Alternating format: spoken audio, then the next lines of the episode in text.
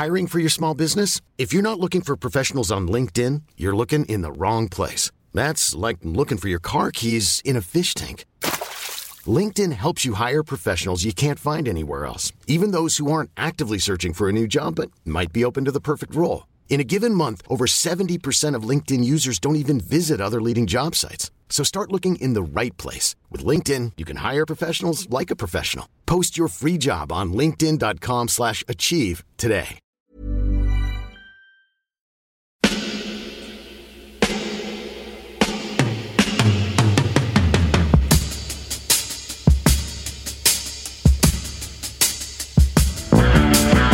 Copain Jack Burton, il regarde l'orage bien droit dans les yeux et il lui dit T'es si tocard que tu passerais pour un chef-d'œuvre de l'art moderne.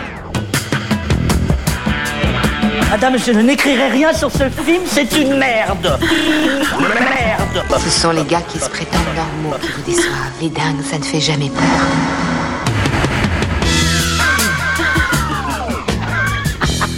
Elle nous connaît dans les coins, la frangine.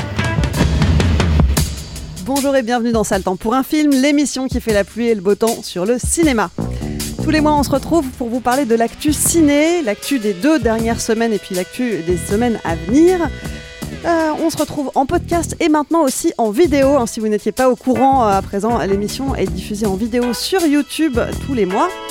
Et puis, si c'est la première fois que vous nous écoutez, eh bien, euh, prenez garde à vos oreilles si vous n'aimez pas, si vous n'aimez pas vous faire spoiler. hein. on spoil ici à tour de bras puisqu'on analyse les films en profondeur. Donc, si c'est quelque chose qui ne vous plaît pas, bah, je vous conseille euh, d'aller voir plutôt les films dont on va parler. Hein, On va faire le sommaire dans un petit instant et puis, euh, et puis de revenir un tout petit peu plus tard quand vous les aurez vus pour écouter toutes nos analyses. À mes côtés cette semaine, j'ai le plaisir de retrouver Eric, Bonsoir Clémence. Marie, salut, Stéphane, Salut Clémence. Pierry, Bonsoir. Pierrick, pardon, Bonsoir. Rafik Salut Clémence. et à la technique, ils ne sont pas un mais deux. L'indéboulon- les- L'indéboulonnable Alain, Alain Mercier, et à ses côtés Antoine pour l'assister. Et ils ont pas de micro. C'est pour ça qu'ils sont mal Mais polis. il vous salue quand même.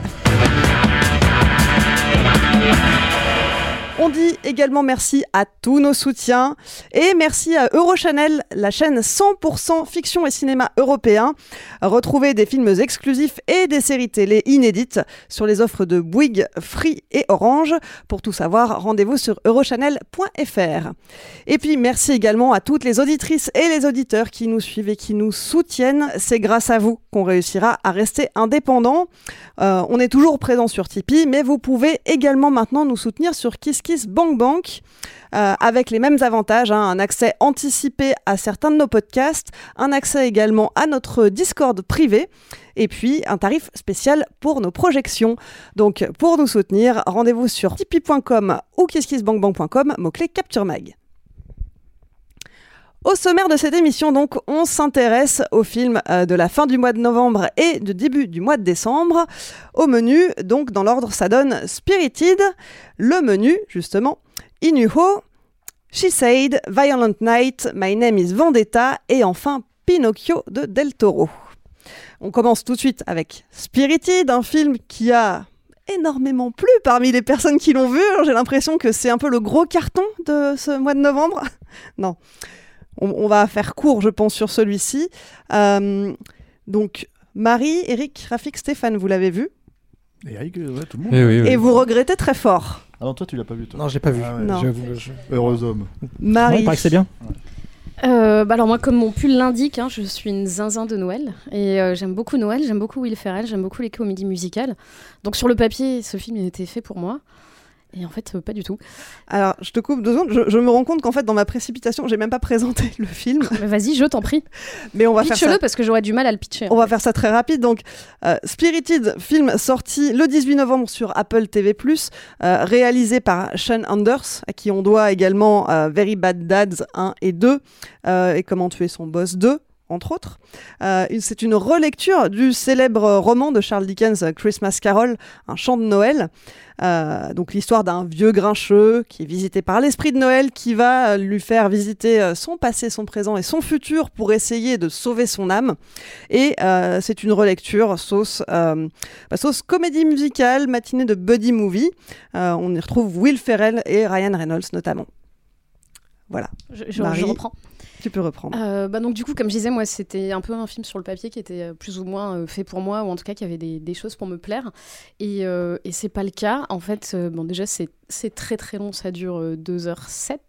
Donc c'est vraiment compliqué et, long, long à suivre. En plus, comme on le voit chez soi, bah, c'est un peu le genre de film où moi, je vais mettre une pause et faire autre chose pendant ce temps parce que c'est compliqué de rester concentré devant. En fait, c'est le genre de film où la promo est plus sympa que le film, où tu as l'impression que eux se sont vachement plus amusés euh, à tourner le film et à en faire la promo. Euh, Il y avait toujours des petites vidéos qui traînaient sur Insta ou des vidéos de, de pub où bah, tu vois, ils te vendent le film en te disant oui, alors c'est un film de Noël avec Will Ferrell, mais c'est pas Elf. Et en effet, c'est pas Elf quoi. Donc c'est euh, bah, comme tu l'as pitché, c'est une relecture de, de Christmas Carol, mais en fait, il y a une espèce d'exposition qui prend énormément de temps. Ça essaie de te raconter plein de choses à la fois, alors qu'en fait, le pitch c'est en gros. Ryan Reynolds et Will Ferrell euh, dans un film de Noël quoi. Et, euh, et ça part un peu dans tous les sens. Je trouve qu'il n'y a pas trop d'alchimie euh, entre les personnages, c'est un peu, ça a l'air un peu factice. Et surtout le côté comédie musicale, en fait, je trouve qu'il est hyper poussif. il est les, les chansons sont pas du tout mémorables. Enfin, je l'ai vu il y a une semaine, je me souviens d'aucune des chansons. Euh, c'est pas très bien filmé, euh, en tout cas sur les. Parce que tu vois, quand même, il y a un effort sur les chorégraphies et tout. Mais en fait, c'est pas du tout mis en valeur euh, par la, par la mise en scène. Il chante pas très bien non plus. Donc déjà ce côté-là, comédie musicale, est pas, est pas hyper bon. Au niveau de, bah, de l'écriture, c'est euh, ça, part dans, dans, dans, tous les sens et, euh, et tu comprends pas exactement ce que ça veut te raconter. T'as un moment où c'est euh, bah, donc c'est le contre visité. T'as un petit moment comédie romantique sur le personnage de Will Ferrell avec bah, Octavia Spencer et pareil, il y a zéro alchimie et t'oublies même qu'ils se sont rencontrés quand à la fin ils retournent ensemble. Et tu fais ah oui c'est vrai, ils s'étaient croisés tout à l'heure dans le bureau. Enfin c'est vraiment, enfin vraiment très compliqué et moi je me suis demandé mais d'où euh, d'où sortait ce film enfin vraiment que- que- quelle était l'idée de, derrière le truc parce que c'est vraiment euh, ouais t'as l'impression que c'est un peu je sais pas genre une V1 de- d'un scénar qui est pas retouché quoi Il y a une, euh, il y a une scène dans un film de Will, avec Will Ferrell que j'adore, hein, qui s'appelle Step Brothers, Frangin malgré eux en, français, je crois. À un moment, euh, Will Ferrell, ce personnage-là, donc qui est un, mec de 40 ans qui habite chez ses parents, il est persuadé qu'il chante très très bien. Et euh, il y a toute une intrigue en fait autour de ça, autour du fait qu'il chante vraiment bien. Quoi. Et à un moment, il décide même avec son nouveau meilleur ami, hein, qui a lui aussi 40 ans et qui habite chez ses parents, c'est un très bon film, hein, vraiment, de créer euh, tout un business autour de ça, autour de la voix de Will Ferrell. Mais là, son pote lui dit, mais il faudrait que tu chantes quand même, tu vois, pour voir si euh, on peut quand même créer un business là-dessus. et là, la scène est mémorable. Will Ferrell chante et c'est juste vraiment bizarre, quoi. Et euh, c'est là où Will Ferrell est bon, c'est-à-dire qu'il arrive à faire passer un truc où genre bon bah c'est même pas de la chanson si tu veux quoi, mais l'acteur est tellement bon qu'il rend ça, il t'invente une forme d'humour en deux secondes quoi. Et là le problème c'est que En, en précisant qu'il chante comme une casserole. C'est ça. Mais tout le monde entend une voix d'ange, en fait, dans le film. En fait. Dans le film, il, Ouais, c'est ça, ouais. On nous dit, toi, toi le spectateur, te- t'entends mal, mais bref. C'est ça. Et euh, d'ailleurs, en fait, quand tu lis le script, parce que je suis vraiment fan, dans le script, euh, en fait, c'est super bien détaillé. Ils disent bon bah tout dépend euh, d'où vous venez. Tout dépend de votre origine, de votre milieu économique, etc. euh, voilà, ce que vous pensez de sa, de sa voix. Et, euh, et en fait, le problème de ce film-là, c'est que là, il chante vraiment. Et euh, moi, spontanément, en fait, j'ai pas envie de voir une comédie euh, musicale sérieuse avec Will Ferrell, donc qui se prend au sérieux en chantant, et Ryan Reynolds qui se prend au sérieux en chantant. Donc ça, je pense déjà, c'est un, peu le premier problème. Deuxième problème, effectivement, c'est très très très long. Troisième problème, c'est que c'est quand même une bonne histoire. Donc euh, histoire, le fait de la de la rendre encore plus compliquée, bah, ça évite de la traiter hein, littéralement. Du coup, il y a zéro émotion hein, dans ce film. Et après, je pense que c'est là peut-être que je veux bien entendre euh, l'avis euh, particulièrement de Rafik parce que je sais que tu aimes bien les, les- les comédies musicales, ou au moins tu les connais bien, tu connais bien le genre.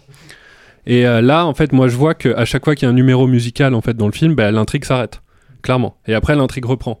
Donc en fait, l'instinct du spectateur, c'est d'avoir peur de ces moments musicaux qui arrivent et qui vont euh, casser euh, il y la en a narration de l'histoire. beaucoup, en plus. Et il y en a beaucoup. Oui, il y en a, et, et le pire c'est qu'ils le savent puisque à, à- à plus d'une reprise, euh, euh, comment dire, ils se servent de, la, de, de, de, de ça comme d'un comme d'une punition. C'est-à-dire qu'il y a un personnage qui se met à chanter, en gros tout le monde autour réagit en mode non fuck, tu vois, euh, arrête, enlève le spot, arrête Mais ils le musique, etc. Donc on, on- on Ouais. annonce aux spectateurs que ouais, on n'est pas dupe, on sait bien que les- ces morceaux mu- musicaux sont insupportables. Non, moi le premier truc qui me choque, c'est un bien grand mot, mais c'est que donc effectivement vous l'avez dit c'est une variation autour euh, de, Christmas Carol. Euh, donc comme ici on spoil on peut le dire euh, clairement dont on finit par découvrir que Will Ferrell qui travaille justement à être le, fantôme du, présent se révèle être Scrooge lui-même qui a été racheté euh, deux siècles auparavant.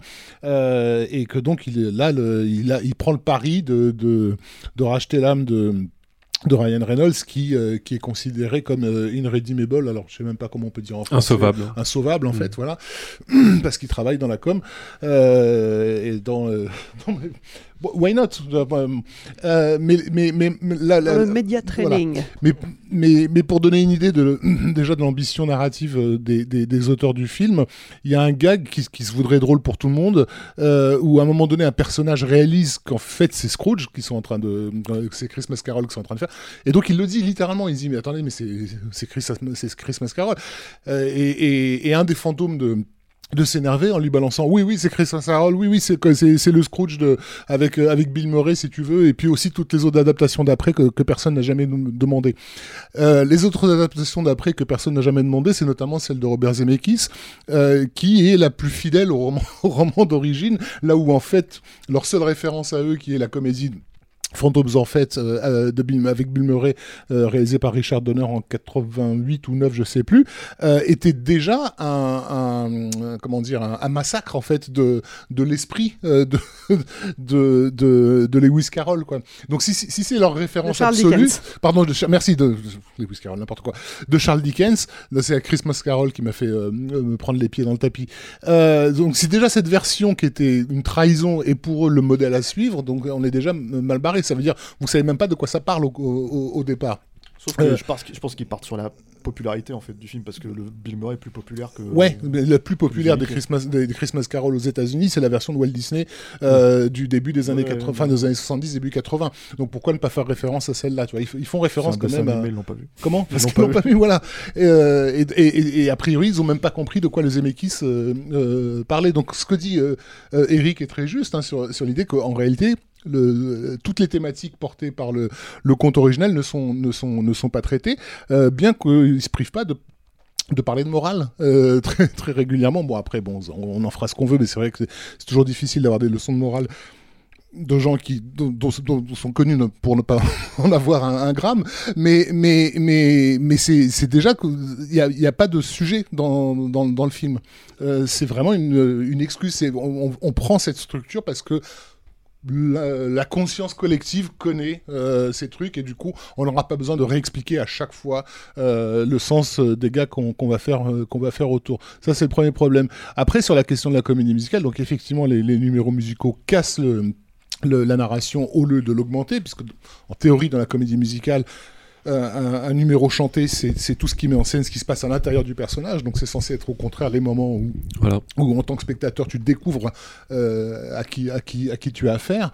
Euh, alors que là, en fait, ils sont juste là pour s'exposer. Et mais moi, ce qui m'a complètement euh, stupéfait, bah, de me dire on en est encore là, c'est la mise en scène. Enfin, je veux dire, il y a strictement rien autour de ça. C'est-à-dire qu'on est revenu euh, euh, aux vidéoclips des années 90, euh, commandités par les maisons de disques. Hein. Je parle pas des vidéoclips créatifs, mais de ceux qui- où il fallait faire vite et où tu mets un, un rail de travelling en, en- en arc de cercle, euh, tu filmes voilà, de, droite à gauche, tu changes la focale, tu filmes de gauche à droite et au montage, tu te démerdes entre les deux plans. Euh, et c'est littéralement ça tout le temps, à un point tel que euh, on finit par voir les décors. C'est-à-dire qu'il y a ce, ce grand décor dans lequel ils préparent euh, leur- leurs opérations, euh, il, il est d'un artifice complètement, complètement dingue, alors qu'il n'y a rien qui devrait faire artificiel, tu vois. Il y a des escaliers, des bureaux, les trucs.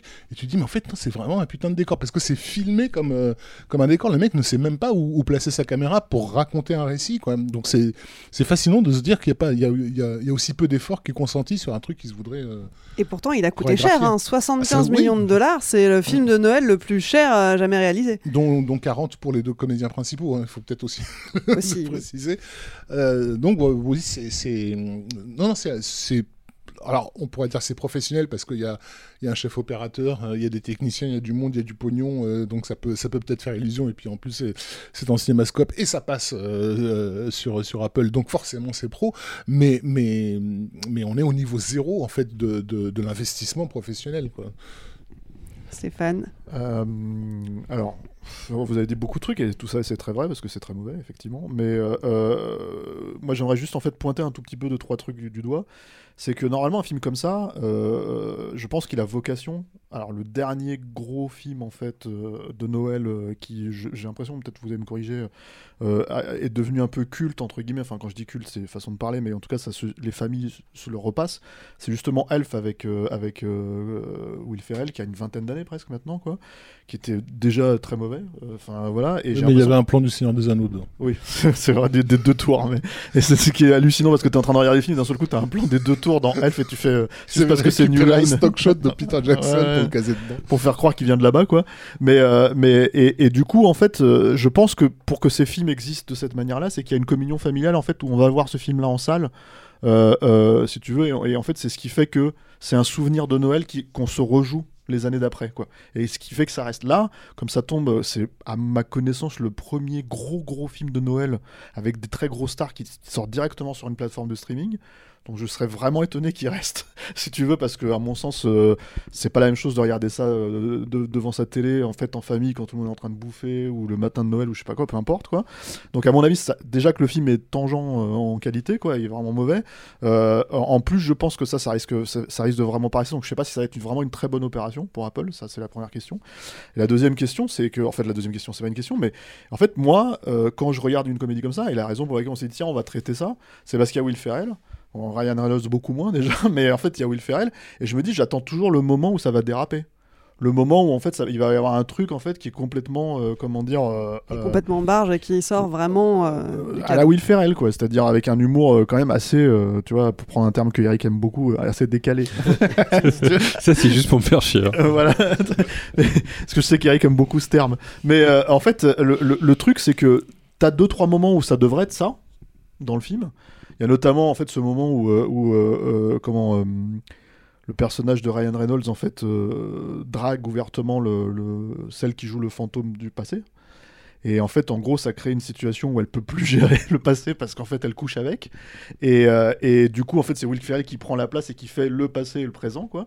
Et tu te dis, tiens, ils vont jouer avec ce truc? Non, non, c'est- non. C'est juste, en fait, c'est ouais, ouais, bah, il était, euh, ouais, il m'a dragué, j'ai pas, j'ai craqué. Voilà, ça s'arrête là. Et tu te dis, mais en fait, faites quelque chose, écrivez quelque chose autour de ça. C'est pas juste une idée, quoi. Tu vois, euh, trouver un truc marrant à, faire avec ça. Donc ils le font pas.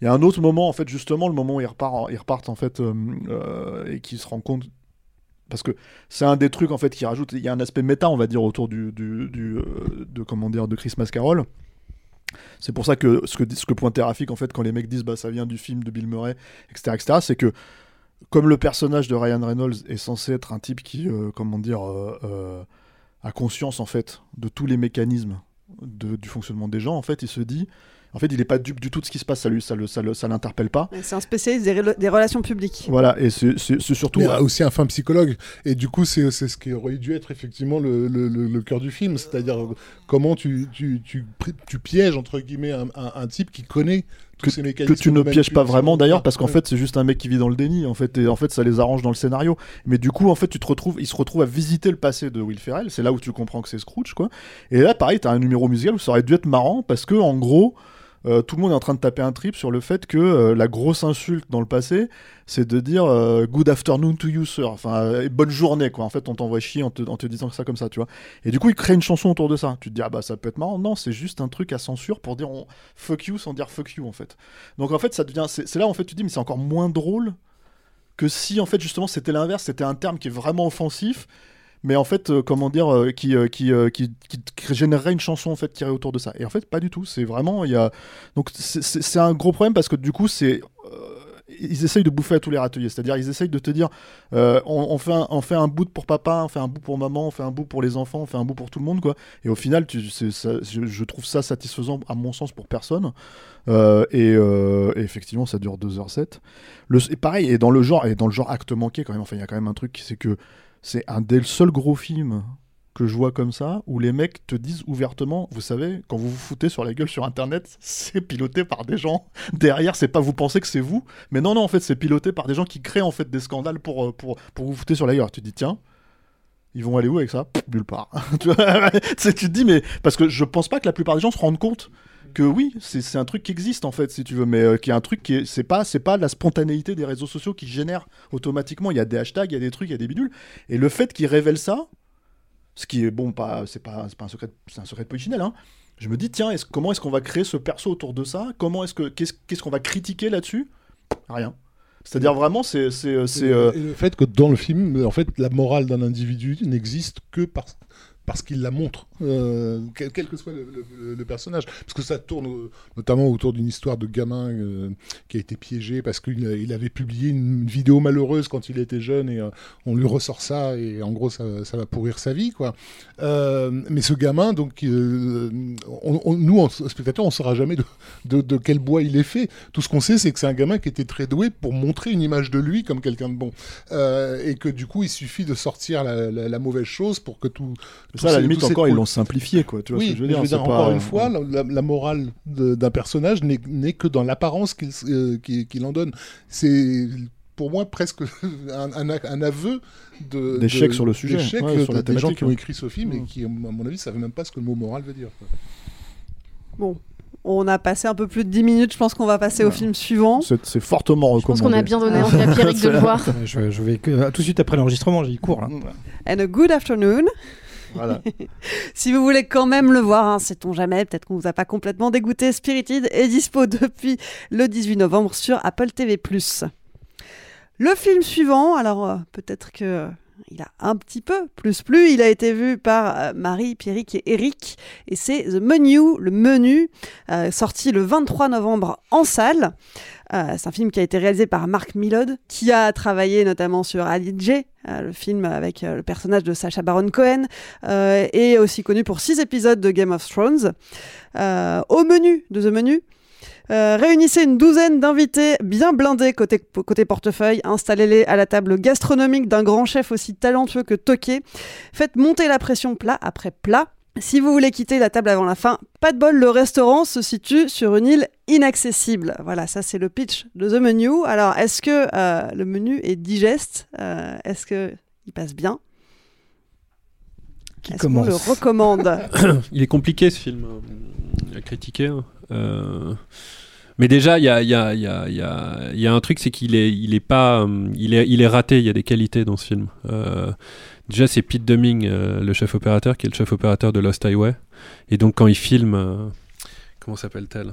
Anya Taylor-Joy. Voilà. Euh, et même tous les autres acteurs, hein, mais il a, il, a, il a le don pour, pour très très bien filmer les gens. Donc c'est un film qui est quand même très très très beau. C'est un film qui va jouer très rapidement sur moi un type de cinéma que j'aime pas trop, donc je vais prendre des pincettes, hein, qui est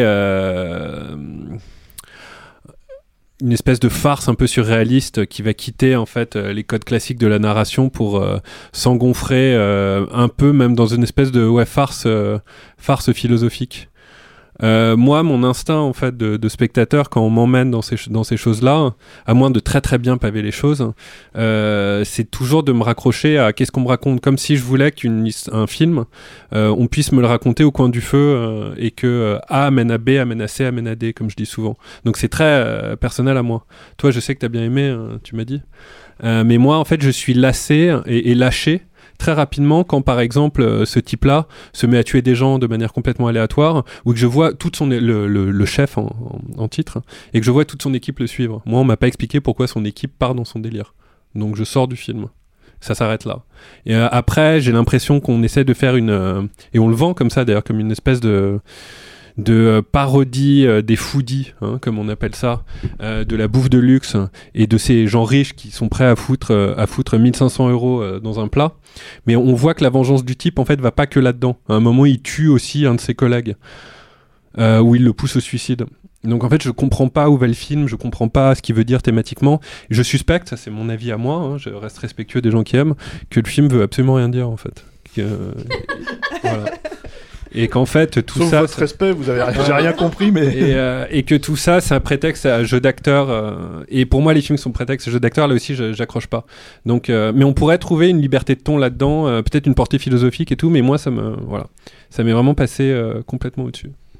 Très bien, Marie. Ouais, je, je suis assez d'accord euh, parce qu'en fait moi pendant le film, j'ai l'impression que tu vas, tu vois très bien où ça va. Mais euh, ouais, je cherchais un fil conducteur où tu as cette opposition très caricaturale entre euh, ce qu'on essaie de te faire prendre pour les prolos, les travailleurs et euh, les bourgeois, les riches d'un côté, avec des personnages hyper caricaturaux. Donc tu as le foodie insupportable joué par Nicolas Hoult qui vient avec sa copine, à qui mansplaine la cuisine, il explique tout, il la prend pour une débile, il s'intéresse pas à elle, il n'a Dieu que pour le chef, machin. T'as euh, l'acteur has-been avec son assistante, t'as euh, un groupe de trois mecs, genre un peu traders, euh, dans, des mecs dans la finance en tout cas, euh, et un couple de bourgeois, et c'est vraiment des. Et, et une critique, et, et son éditeur ou son, son rédac chef, quoi, une critique euh, gastronomique. Et donc tu te demandes si, euh, si ça va aller au-delà de ah, regardez les riches qui ne savent plus apprécier euh, le, le, bah, les, les, ce qu'ils mangent alors qu'ils mettent une fortune dedans. C'est vraiment une critique. Enfin, moi j'ai l'impression que c'est euh, une critique euh, que, que j'aurais pu écrire, je sais pas, quand j'étais au collège, tu vois. Enfin, vraiment, non, mais c'est un point de vue un peu. T'as l'impression que c'est un point de vue un, un peu euh, caricatural de, de lycéen, tu vois, sur un truc comme ça. T'as euh, de l'autre côté ce qu'on appelle les prolos, euh, enfin ce que eux montrent un peu comme les, travailleurs, qui sont euh, donc ceux qui travaillent avec leurs mains et tout. Et t'as ce truc euh, très, euh, t'as t'as le personnage de, du coup d'Anya Taylor Joy qui euh, est euh, un peu le, le- le grain de sable qui vient la machine, puisque elle en fait, euh, elle a été ramenée là par euh, le mec qui l'a amenée. En fait, c'est une escorte parce que sa copine l'a larguée, donc il a pris quelqu'un un peu en remplacement.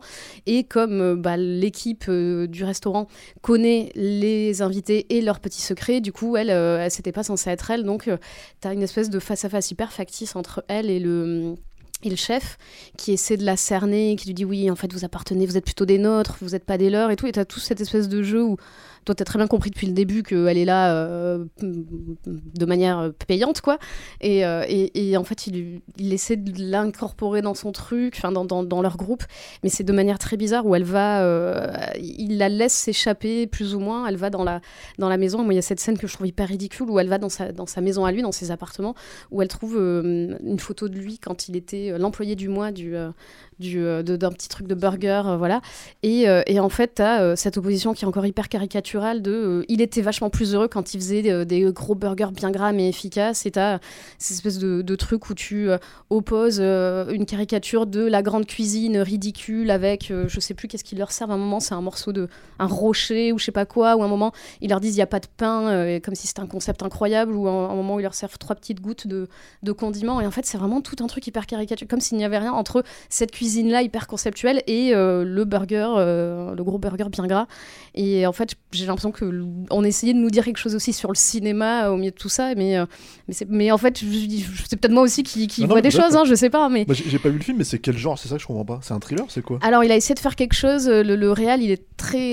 Il parlait beaucoup de, de faire quelque chose entre le thriller et la comédie. C'est un peu une satire sociale. Et- un peu, mais en fait, c'est ouais, mais en fait, c'est censé être une satire, mais qui est, enfin, qui va pas chercher très loin, avec vraiment des personnages hyper hyper caricaturaux et pas du tout écrits. Et Il en est fait, vendu comme un thriller horrifique hein, partout. Ah, il faut pas le euh, voir comme ça, surtout. Et, et je La pense bande-annonce que- est un peu trompeuse sur ce point-là parce que tu as la scène où euh, euh, tu as un moment une scène dans- où ils les font sortir du restaurant en leur disant on vous laisse euh, 30 secondes d'avance ou je sais pas quoi pour vous échapper. Et en fait, c'est vraiment une micro-scène du film où ils sortent et ils les rattrapent et ils rentrent aussitôt. Et en fait, quand tu vois dans la bande-annonce, tu as un peu l'impression que ça va être un. Un Ouais, des une chasse du comte Zaroff, Ouais, hein, ouais, ouais. voilà, un truc comme ça. Et en Ouais. fait, c'est pas du tout le cas. On dirait petit meurtre entre amis en fait. Alors non, en fait, moi il y, a- il y a un- il y a un cinéaste auquel ça me fait penser euh, après. Ah, mais euh, deux secondes euh, qu'on a complètement oublié aujourd'hui. Euh, pour mieux orienter en fait les gens, parce qu'il y a quand même euh, aussi, il y a, il y a aussi des gens qui, qui, qui vont aimer et qui peuvent aimer. hein. Il y, a, il y a quand même des qualités dans ce film. C'est Peter Greenaway. Ouais, j'y pensais. c'est- Et Peter Ah, vous Greenaway. écoutez parler depuis tout à l'heure, voilà. je me disais, mais c'est le cuisinier, le voleur, sa femme et son Ouais, mais c'est aussi Meurtre dans un jardin anglais, c'est Drawing by Number, c'est cette même logique illogique, euh, un peu bah, décalée, voilà, je, je reprends le mot. Parce que là, bon, ça, c'est- retombe toujours. Voilà. Pétillant aussi, hein, c'est aussi un, un autre terme Oui, que. le, le cuisinier le voleur qui se terminait sur une scène de cannibalisme d'ailleurs dans mon Ouais, ouais, souvenir, ouais, donc mais un peu gore. Ouais, ouais, ouais. Et qui avait des. tu vois, ça a des qualités hein, aussi. Hein, Non, le- c'était le- bien chiant, mais- Moi, je trouve. hein, parce que si tu demandes, euh, voilà, en face à face, etc. musique. Qualité esthétique. Qualité esthétique, ouais, film en scope, utilisation du. tu vois, y a- ouais. voilà quoi. Bon. Et moi, ça me fait un peu penser à ça. Je sais pas toi. Mais... Bah en fait non, je suis content de vous entendre euh, tout ça parce que moi je trouve que c'est un gros nanar, hein, vraiment. Ah ouais Euh, ah ouais, carrément. voilà. Alors qu'on prend des gants, nous, etc. Ouais, ouais, Je Moi, je gants, ça Non, mais je suis surtout Peut-être des content gens que vous n'ayez pas trouvé le sens du film parce que je l'ai cherché tout le film en fait. Mm. Et euh, je trouve qu'autant le concept du début, euh, tu dis bah on va assister à une espèce de- d'épisode de, Black Mirror, un truc comme ça quoi sur la société contemporaine euh, et compagnie. Euh, sauf que euh, un épisode de Black Mirror ça dure 50 minutes, là ça dure euh, 1h40, 1h48, je sais pas. Et que la première partie tu, captes assez rapidement euh, le traquenard quoi. Euh, en gros il leur dit, hein, leur vous faites partie du menu et vous allez tous mourir. Donc super. Après, euh, voilà. Et toute la, deuxième partie du film, ça enchaîne les séquences de n'importe quoi en fait, juste pour allonger la longueur du film. La baston avec la chef de, rang dans la maison, le, le fameux scène où ils doivent s'échapper et finalement ils sont rattrapés. En fait, ça sert à quoi? Ça sert-. Et puis alors mon gros problème, c'est que moi je suis assez vite sorti du film parce que bah, c'est d'un cynisme absolu. Enfin, t'as personne au- euh, auquel te raccrocher quoi. Le seul personnage auquel tu peux encore un peu te raccrocher, c'est Anya Taylor-Joy, mais, euh, mais c'est trop peu en fait pour, euh, pour suivre. Enfin, t'en as rien à battre de ces Mhm. en fait. T'en as rien à battre de, de Ralph Fiennes, t'en as rien à battre de sa batterie de cuisinier, et t'en as rien à battre des, des gens qui sont là. Donc euh, au bout d'un moment, ça tourne, ça tourne à vide. Et euh, alors oui, il y a peut-être quelques qualités esthétiques, mais moi, j'ai- enfin, j'ai même pas trouvé ça beau. Je trouve que le l'espèce de fond bleu là derrière lequel ils sont là, euh, enfin devant lequel ils sont, il se voit trop au début, c'est horrible, c'est Mhm. immonde. Euh, et puis après, bah, ça enchaîne des trucs un peu gore. En plus, j'ai trouvé qu'il y avait quelques quelques saillies féministes que je trouve totalement hors de propos. Enfin, de quoi ça parle en fait? Ce film, il parle de quoi? On n'arrive pas à comprendre. De... Tu sais, t'as la, la, la- je sais plus, c'est une, une des cuisinières qui à un moment se venge du, euh, du, du chef. Euh, en lui disant ouais il y a je sais pas 5 ans euh, tu m'as dragué lourdement etc Enfin, je sais plus exactement ce qu'elle lui raconte et elle lui plante un, un canif là tu te dis mais tu dis mais à quoi ça mais, mais pourquoi faire? Et pareil, un Taylor Joy qui se défend contre son mec, etc. au début, euh, et euh, qui l'envoie balader, tu dis ok, d'accord, on- ça plante un peu le, rapport entre les personnages, mais en fait, ça veut, ça veut dire beaucoup de choses, mais finalement, ça dit rien. En fait, c'est vide, c'est creux. Et euh, enfin voilà, moi, je suis sorti pas en colère parce que je m'en foutais au bout d'un moment, mais j'ai trouvé ça vraiment nanardeux, quoi. Vraiment. Je te euh, mets jamais en colère, toi, Pierre. non, non, rarement quand je paye ma place en plus. Non, mais moi, je Mais, sortais euh, de Spirited, donc j'ai trouvé ça moins mauvais. C'était pas mon pire film de la journée. Et je trouve Ralph Fiennes très très mauvais, mais vraiment à côté de la plaque totale. Mais je pense pas qu'un acteur euh, puisse être bon euh, sur Non. un mauvais scénario. Bah non, parce que c'est, là, n'y a rien à jouer en fait. ouais. C'est, c'est un espèce de concept. Le mec est un concept, et j'ai même pas compris euh, sa vengeance en fait. Je la comprends pas sa vengeance. Et la seule bonne idée du film, il y a quand même une bonne idée, c'est le plat qui servent avec les, euh, les, les tacos là. Oui, ça c'est. Ouais. Voilà, où il y a euh, des preuves de, le, de l'absolue euh, amoralité des, des invités. Tu dis bon, voilà. Les le- tacos sont le- gravés. sont Il y, a des- gravés il y a des- avec, il y a euh, des images euh, où il y a leur relevé de compte, euh, de compte ont placé, euh, L'autre, euh, il a des photos avec sa maîtresse. Et encore, même ça, c'est des, trucs. Et même ça, c'est hyper gadget. C'est euh. ouais, puis c'est un peu moralisateur à la con. c'est le seul truc que tu n'avais pas trop vu Ouais, ailleurs, en fait, où tu dis tiens, il y a une idée. Hmm. Mais pareil là, les, euh, les exécutions des, comme tu dis, les exécutions, tu dis mais mais à quoi ça sert? Qui sont ces gens? D'où ils viennent Pourquoi C'est une secte Enfin, En fait, t'as l'impression que c'est un peu posé aussi dans le film, en mode ah bah là, ça fait une demi-heure qu'on est en train de parler d'un plat, il faudrait mettre un mort ou un truc. Donc, t'as, tu vois, le mec qui se suicide en plein milieu, tu, tu sais pas pourquoi Ah là, ouais. maintenant, à ce moment-là. C'est, Mm. c'est très très bizarre quoi. Et je trouve ça en plus maladroit sur la violence. Enfin, elle euh, de rire parce qu'elle kiffe. Assez gore, assez gore pour rien en fait. Je trouve ça assez gore euh, pour pour pas grand chose. Clémence. Clémence. Ouais, Clémence, on l'entend jamais. Ouais, moi j'ai bien aimé. Euh, moi j'ai bien aimé. Euh, je, je... Alors c'est marrant parce qu'il y a pas mal de défauts que vous avez relevés. Je suis d'accord avec vous et pour autant j'ai apprécié quand même Euh, parce que alors c'est ça vient peut-être du fait que moi je suis vraiment une foodie pour le coup. C'est une autre partie de ma vie qu'on connaît moins, mais j'adore. Ouais, bah, dis donc, ils sont où les posts Instagram et tout là les- Non, je fais pas partie des gens qui prennent en Ah. photo ce qu'ils mangent. Je préfère manger. Mais, euh, mais c'est un truc qui m'intéresse. Je regarde beaucoup d'émissions culinaires. Je suis Top Chef tous les ans. Euh, et je trouve que ce film a su vraiment capter euh, tous ces gimmicks qu'on retrouve dans ces, émissions et ces documentaires sur la cuisine. Euh, la façon dont on va te présenter les plats de manière très pompeuse aussi, très, euh, qui, la, la façon dont on va filmer les aliments en gros plan. Euh, c'est c'est des choses vraiment, ils ont très bien repris ces codes-là. Donc déjà pour ça, ça m'intéressait. Et euh, et il y a quelque chose en plus dans la cuisine gastronomique de haute volée comme ça, qui, euh, qui est euh, ce qu'on appelle la cuisine expérientielle, où finalement quand tu vas manger, tu vas pas juste manger, tu vas vivre une expérience complète.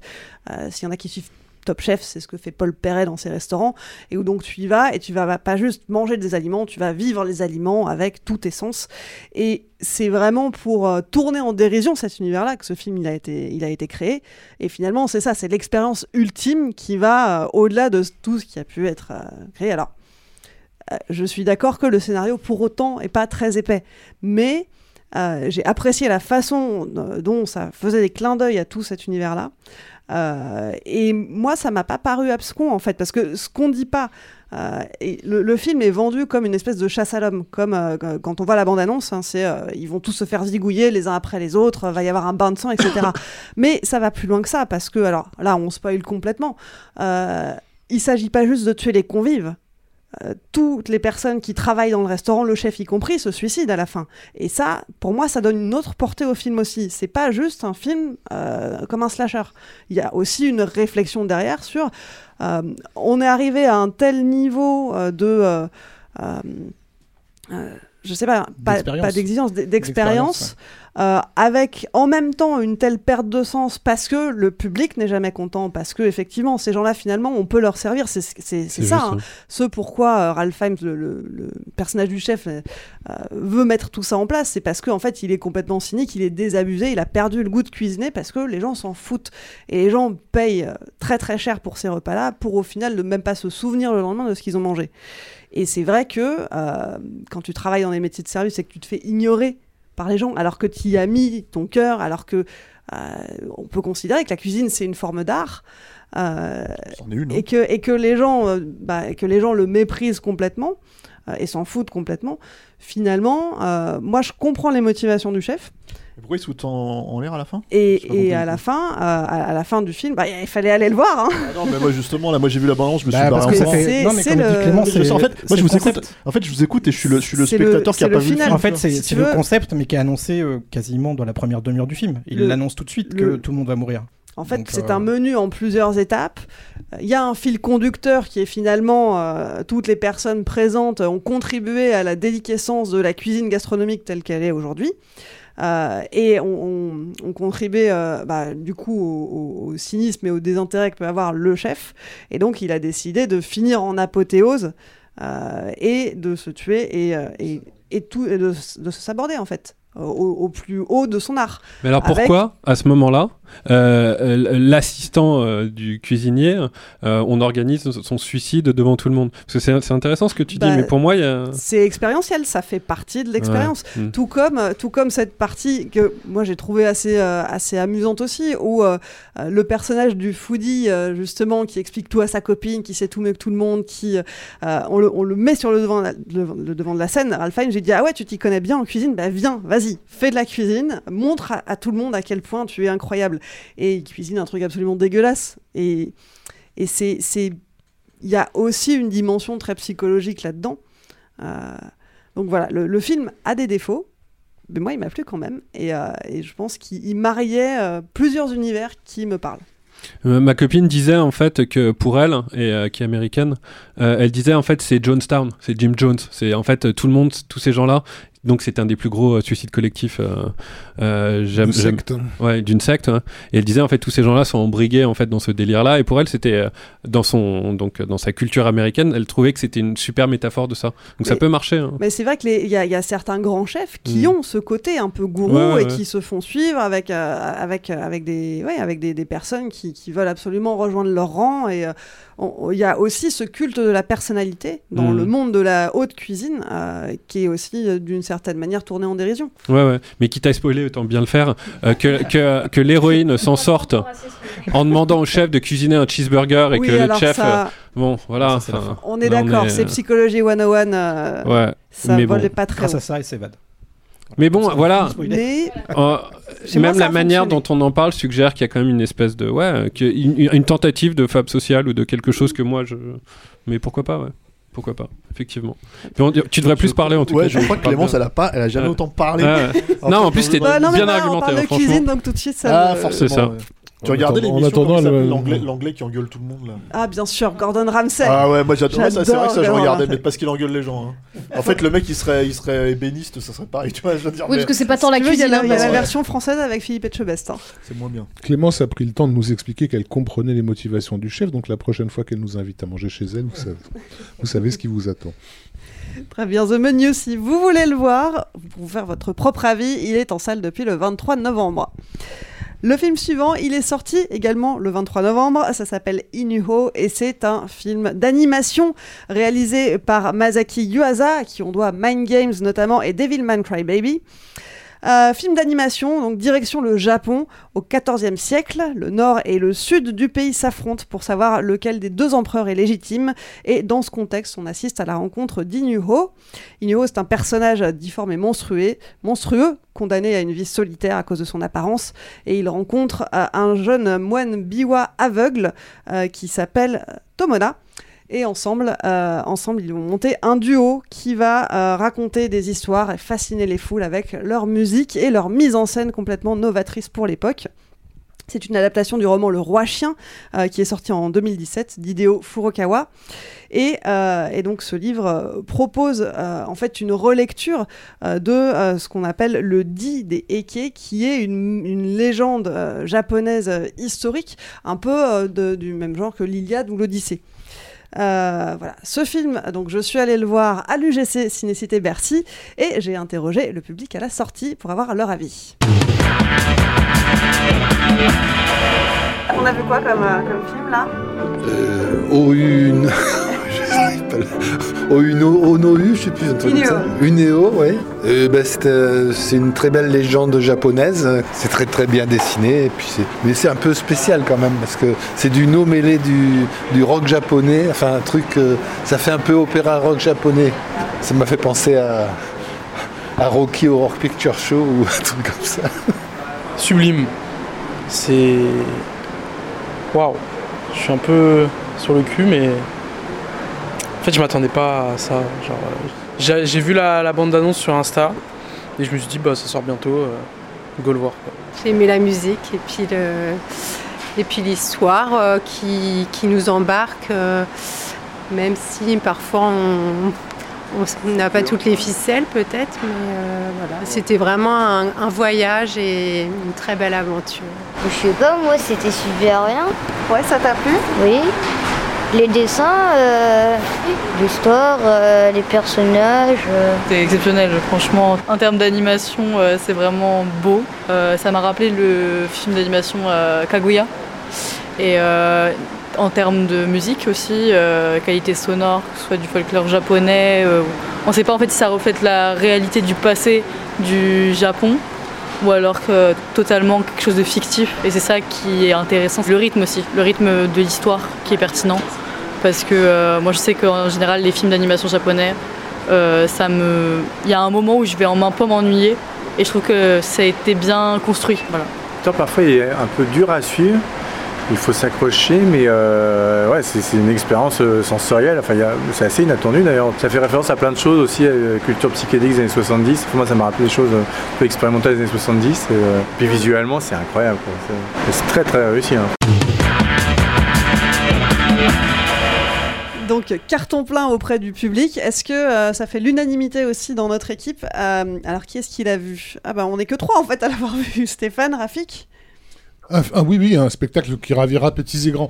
Euh, Ça dépend quel petit, ça dépend quel grand. Ce Quoi. qui oui, exactement, ce qui n'a pas été forcément euh, le, le- le cas de ma petite famille, hein, parce que euh, moi j'ai adoré, sa, sa mère, a- la, la mère de mon fils a adoré, et mon fils, lui, a par contre euh, euh, réellement vraiment euh, eu beaucoup de problèmes avec, euh, avec la rupture de ton brutale euh, qui arrive au bout de 20 minutes euh, à peu près de de, de, de film. Euh, bah, que dire? Bah, Déjà, bon, euh, Masaki euh, Yuasa, nous, on, le suit depuis euh, Mind Game, précisément. Donc ce que dit un des gars dans, dans, dans, dans ta petite chronique est tout à fait vrai hein, par rapport à la résurgence de la culture psychédélique des années 60-70. Oui, on est en plein dedans, mais, mais Yuasa, il est connu pour ça aussi. C'est quelqu'un qui, qui utilise... abondamment déjà visuellement graphiquement des effets purement hérités de cette culture psychédélique. Et dans ses récits euh, euh, justement dans les les, ruptures de ton euh, parfois l'espèce de, construction un petit peu à la marabout bout de ficelle de, de, de, ces films ou le fait de changer complètement de style d'animation parce que parce que le, la tonalité du récit à ce moment-là te dit autre chose. Euh, au début, quand on est dans un mode, euh, euh, on est en train de vous, de vous parler d'un fait divers passé historique, euh, etc. On a littéralement une animation qu'on pourrait voir dans un dans un mini game de voilà de jeux vidéo actuel, quoi, parce que finalement c'est pas important, c'est pas pas incarné. Euh, voilà, dès que les personnages commencent à parler de, de leur esprit. De, quelque chose de spirituel, tout d'un coup les, les lignes se délitent et tout. Moi j'ai trouvé un truc absolument fabuleux que j'avais pas vu depuis que hum, un épisode de Samurai Jack de Tartakovsky, c'est la mise en scène de l'aveuglement, Euh, puisque donc le le, ce qui nous est présenté comme le héros au début, petit enfant, euh, à la suite donc d'une malédiction, euh, en gros il, aide son père à sortir de l'océan un, un- sabre magique dont ils ne connaissent pas l'effet. Et en fait, le- l'effet de ce sabre, c'est que euh, une fois qu'on le sort de son fourreau, euh, il décapite tout ce qui est autour de lui. Euh, donc le père se coupe le ventre parce qu'il a sorti le, le sabre au niveau du ventre. Euh, mais son fils, qui est plus petit que lui, en fait, c'est au niveau de ses yeux que, que ça le voilà. Et du coup, il devient aveugle. Et, on va le suivre pendant euh, une dizaine de minutes dans un voyage qu'il va, entreprendre. Et, ce voyage nous est raconté de son point de vue, visuellement. Excusez-moi, mais c'est ce qu'on appelle quand même un challenge de mise en scène. Comment je vais mettre en, s- en scène le voyage visuel d'un aveugle, quoi. Et il le fait. Euh, à partir des sensations auditives, il reconstruit comme ça euh, dans, dans- dans- dans- sur une page blanche euh, petit à petit les éléments importants qui lui permettent de voir le paysage et tout. Je trouvais ça vraiment, vraiment sublime. C'est parce que c'est un film qui joue. En fait, c'est- c'est-à-dire, tu parles de toutes les ruptures de ton et, et- et- et ce qui est vrai hein, Mm. chez- dans le film. C'est moins flagrant que dans Mind Game, je trouve, dans celui-là, parce que c'est plus segmenté. Un Mind Game. alors, c'est- Mind Game, c'est segmenté aussi, c'est vrai, mais par contre, c'est tellement le- un grand Mais- écart vraiment entre chaque, chaque séquence. Mind Game, c'est segmenté comme, de- comme, comme un cachet d'acide. hein. Oui, oui, bien sûr, mais, mais voilà, donc là c'est peut-être plus abordable, effectivement. Et il se trouve que en fait, la façon justement dont toi t'es pas largué en tant que spectateur, si tu acceptes hein, le voyage, on va dire, c'est justement effectivement le fait qu'il aborde les points de vue euh, de, dans chaque passage, en fait. C'est-à-dire que même à un moment donné, le, le- comment dire. euh, quand on se retrouve, parce qu'il y a effectivement ce, truc euh, assez magnifique en fait avec, euh, avec euh, l'aveuglement, il y a notamment ce moment où, il comprend qu'il n'est pas tout seul en fait dans la, scène en fait, et quand il parle avec un vieux monsieur qui, fait partie d'un groupe et tout ça, et que d'un seul coup le, le- le- le monsieur joue une note de musique qui est répercutée par tous les autres musiciens et que en fait tous les autres musiciens apparaissent au fur et à mesure en fait comme des espèces de, de, de comment dire de sonars en fait euh, sonores qui, qui lui apparaissent en fait dans le champ visuel c'est c'est le point de vue du personnage euh, principal et du coup c'est hyper euh, c'est hyper euh, comment dire surprenant parce que t'es avec lui en fait t'es pas aveugle puisque tu vois le film mais t'es avec lui en fait à ce moment-là et tu du coup t'as le- la, la révélation au même moment Il y a une forme d'immersion. euh. voilà, c'est ça. Et du coup, tout le film est fait sur ce, sur ce, sur ce terrain-là, ce qui fait que tu comprends les enjeux de chaque personnage. Euh, la rencontre avec Inyo et le fait, en fait, justement, qu'il soit aveugle et qu'il soit pas du tout, comment dire, euh, euh, euh, euh, terrifié Qui prennent pas peur par son de- aspect. par son aspect repoussant qu'on verra qu'on verra jamais en fait on- on- parce que le- le- il y a une révélation à la fin on le voit mais c'est justement en fait il est transfiguré quoi en fait tu as tout un tas de trucs comme ça qui se jouent qui sont de l'ordre du point de vue au moment où on va te révéler les choses qui fonctionnent extrêmement bien c'est à dire que c'est pas juste un gros trip et c'est un peu c'est-à-dire quand tu regardes un film comme ça, c'est un peu aussi ce qui manque aujourd'hui. En fait, nous on parle du langage du cinéma en fait en permanence. Euh, euh, en fait, la façon de comprendre les émotions des personnages et, ces enjeux-là, ça passe en fait par le, choix que le réalisateur est censé faire dans sa manière de raconter le film.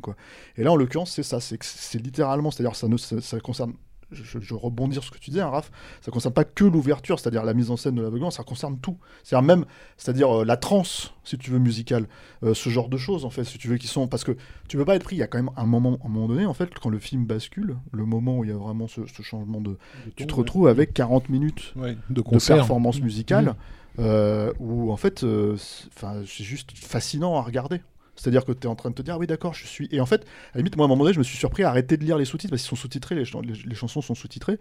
Et, euh, et c'est entre effectivement l'art traditionnel euh, du no et, comment dire, euh, avec énormément de références. Alors, il n'y a pas que, comment dire, le, le psychédélisme des années 70. hein, à un moment donné, clairement, euh, comment il s'appelle, Neo, c'est Michael Jackson. Enfin, je veux dire, il fait un moonwalk, euh, ils reprennent tout un tas de trucs, etc. etc. Il y a tout, il y a Prince. il y a- même, il reprend il même MC Hammer à un moment Ouais, donné. voilà, c'est ça. Après, a- c'est vrai que les, la- les- les deux plus grosses références, c'est Deep Purple et Queen. Évidemment, euh, tu Euh, vois, euh, mais t'as t'as aussi des trucs de performance en fait scénique de, de Iggy Pop. T'as tout un tas de trucs en fait là-dedans comme ça qui sont repris. T'as as David Bowie. Enfin, c'est- évident quoi. Et en fait, du coup, le, le film questionne le, le, le- le- comment dire euh, la tradi le tradition. Si tu veux, parce que c'est très important au Japon, quoi, et la modernité en fait. Et il pose la, en fait, trans- le- le- le- la transmission à travers Voilà, la tradition en fait parce que c'est la question de, de comment des récits venus du fond des âges euh, nous parviennent aujourd'hui et avec cette croyance japonaise que quand tu racontes l'histoire des, des, gens tu, tu rends honneur à leur esprit et du coup tu leur permets de, de, quitter ce monde. Euh, effectivement tu l'as précisé au début c'est basé sur le euh, Heike Monogatari euh, donc le, dit du, du qui effectivement est un texte fondateur, enfin fondamental au Japon, mais qui est aussi une collection de récits que l'on doit à ces, à ces fameux euh, troubadours, on va les appeler comme ça, quoi, parce que ça nous parle plus comme, euh, comme mot, et il et, et il y, a, il y a cette idée de ce qui se transmet, et du coup ça fait sens de, de, de, de joindre la tradition japonaise, du no japonais avec la, la culture euh, rock euh, des années 70. et, et une bande, origi- 80, une bande originale de malade. Hein, en fait, Ah oui, final, ça, tu, euh, voilà. la musique est incroyable. Et c'est le chanteur euh, d'un groupe qui s'appelle Queen Bee. Queen Bee, ouais. Ouais, Qui, qui chante justement quand, euh, quand le personnage de Tomono, euh, Tomona chante. Euh, et c'est vrai qu'on a, on a ce côté très rock. Alors c'est là où on a un mélange aussi de, de, euh, de générations euh, et d'époques parce que euh, on est dans, dans du théâtre traditionnel japonais, mais avec des sonorités beaucoup plus, euh, beaucoup plus contemporaines. Tout à fait. Ouais. Mais on le comprend, puisque bah, en gros, le, Ça ce marche. pré- voilà, puisqu'il fait partie de ce groupe de moines euh, très investis par leur mission de transmission et que lui a un côté un petit peu révolutionnaire, on va dire. Voilà, il va foutre la merde entre guillemets, et donc ils reconnaissent tous que que, que sa musique elle est étrange, elle est bizarre, elle est provocante, mais en même temps elle parle euh, à la foule et du coup l'histoire qu'il raconte, euh, euh, elle se transmet d'autant d'aut- d'autant plus et du coup ça calme les, les esprits. Là on, on- on dit pour ceux qui n'ont pas vu le film, mais enfin le, le projet c'est que euh, euh, j'ai plus le nom du, du personnage euh, difforme. Euh, Inuo. Inuo. Oui, je suis con, voilà. Euh, mais c'est le nom qui se choisit. euh, en- Oui, en- en- parce qu'au départ, il n'a pas, il a pas, il a pas annoncé ça. Euh, comment dirait, se retrouve en contact avec les esprits. Et en fait, du coup, ils racontent leur histoire. Et c'est évidemment les esprits de ces, de ces soldats qui sont morts. à la fameuse bataille fondatrice. J'ai une petite anecdote à raconter que je trouve super éclairante par rapport à, à, à ça. C'est une anecdote scientifique, mais, mais que je trouve géniale sur l'importance du, du récit.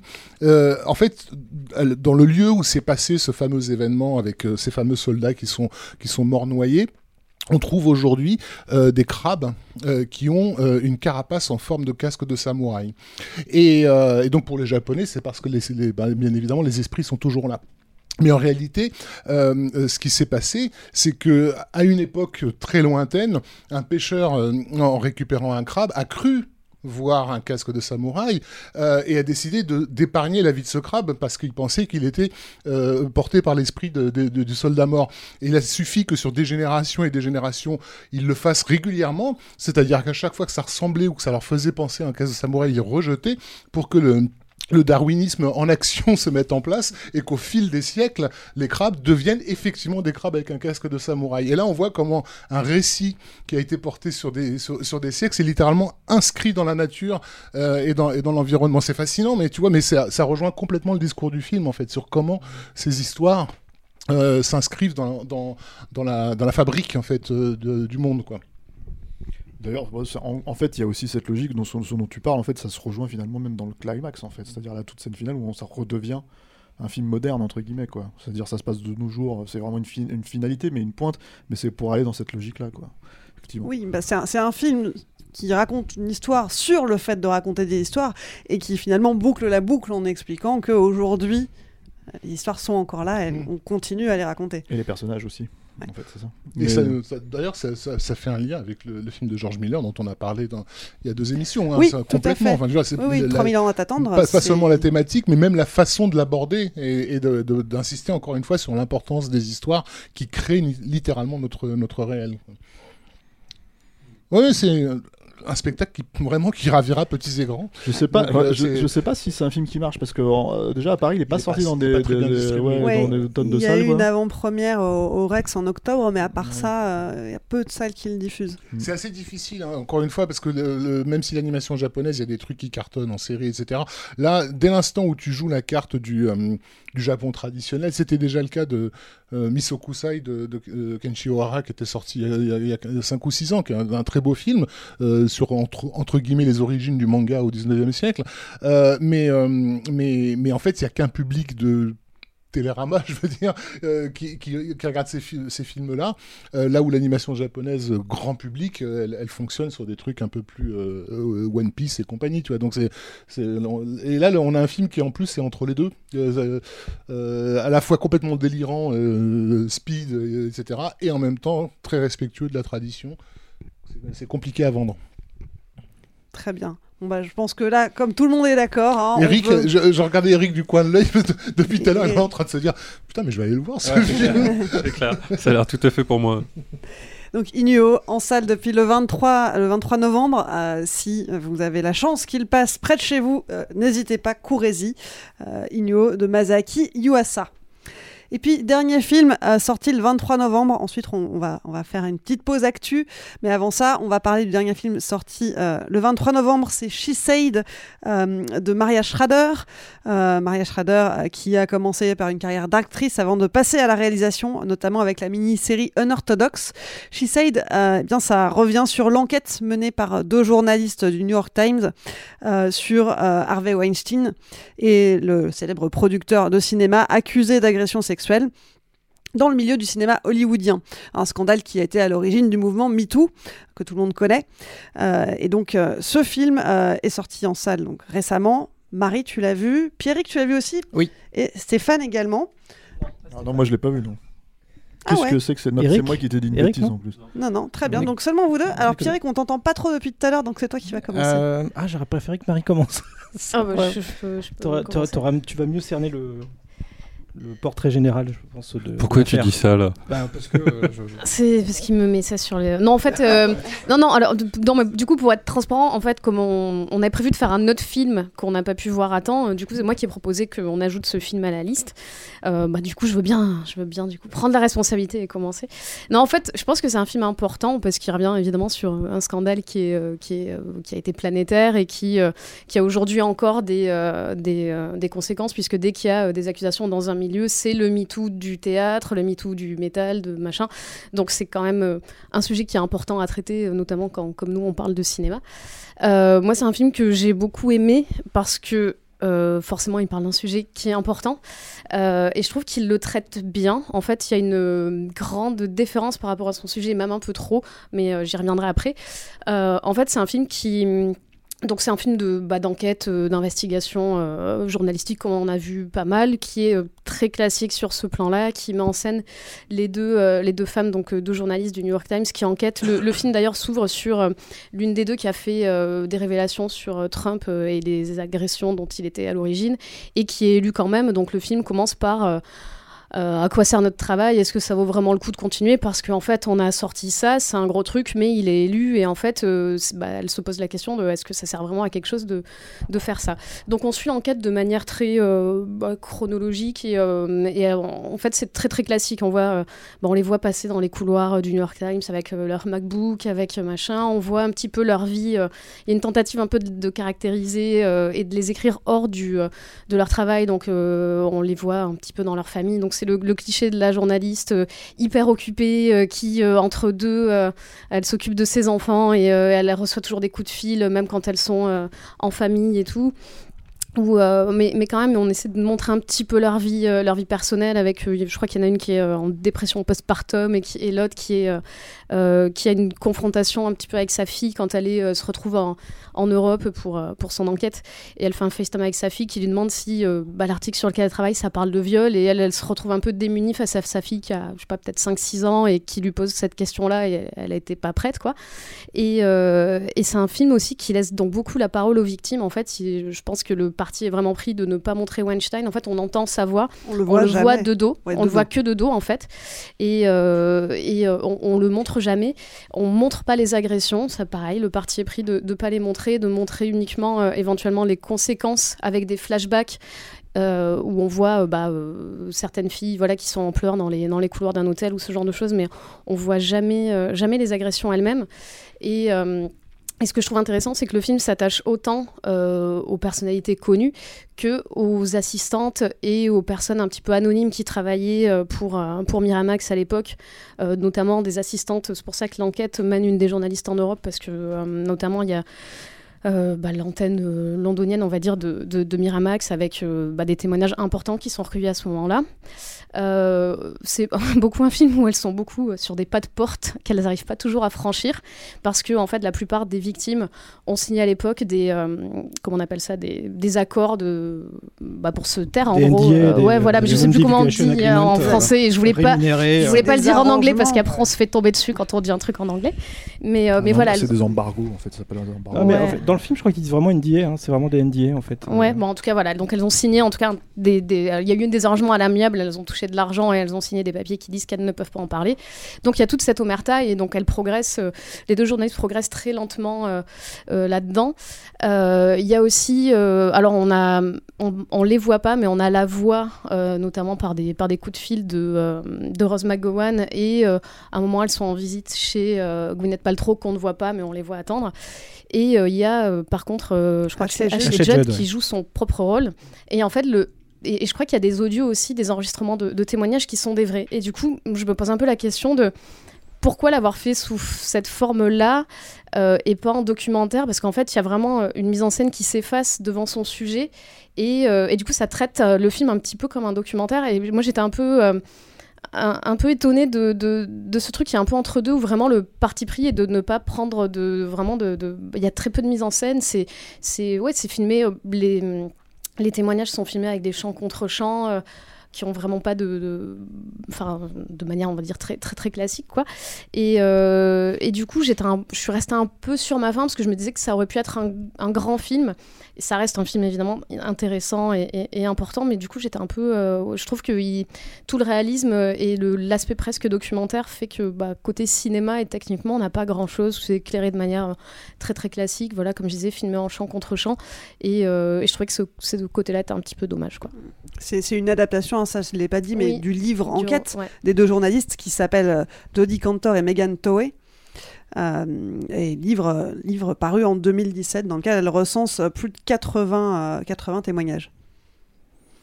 Ouais, ouais, bah en fait, t'as as, plutôt très bien décrit euh, tout ça. Je trouve que c'est assez. euh, le film est à la fois complexe et très bien raconté. Donc je trouve ça plutôt bien écrit euh, en termes de, de scénario parce que euh, c'est assez finement euh, raconté.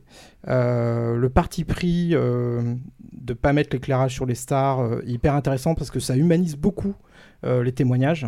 Et alors tu parlais qu'effectivement il n'y avait pas énormément de mise en scène. Mais je trouve qu'il y a une direction d'acteur qui est quand même juste incroyable, notamment sur les, entretiens qu'elles font avec les, les victimes. J'ai trouvé ça d'une justesse et en fait, sans s'apitoyer, sans... on comprend tout le mal que ces, ces femmes se trimballent depuis 15-20 ans, enfin voilà, parce que la plupart ça, ça s'est passé euh, dans les années 90. euh, alors que la- l'affaire sort en 2017. 17, ouais. Donc, euh, et, on- et en fait, c'est plutôt hyper bien retranscrit sur le. Enfin, moi, j'étais très surpris de, de enfin comprendre, enfin, de comprendre comment euh, ces femmes-là avaient pu être détruites. Euh, même avec euh, en ayant signé des trucs, en ayant éventuellement reçu de l'argent, etc. Euh, tu vois à quel point ça a pu faire, bifurquer leur vie.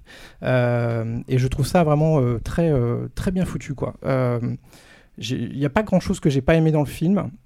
Je trouve que c'est pas, comme tu dis, c'est pas un grand film dans le sens où.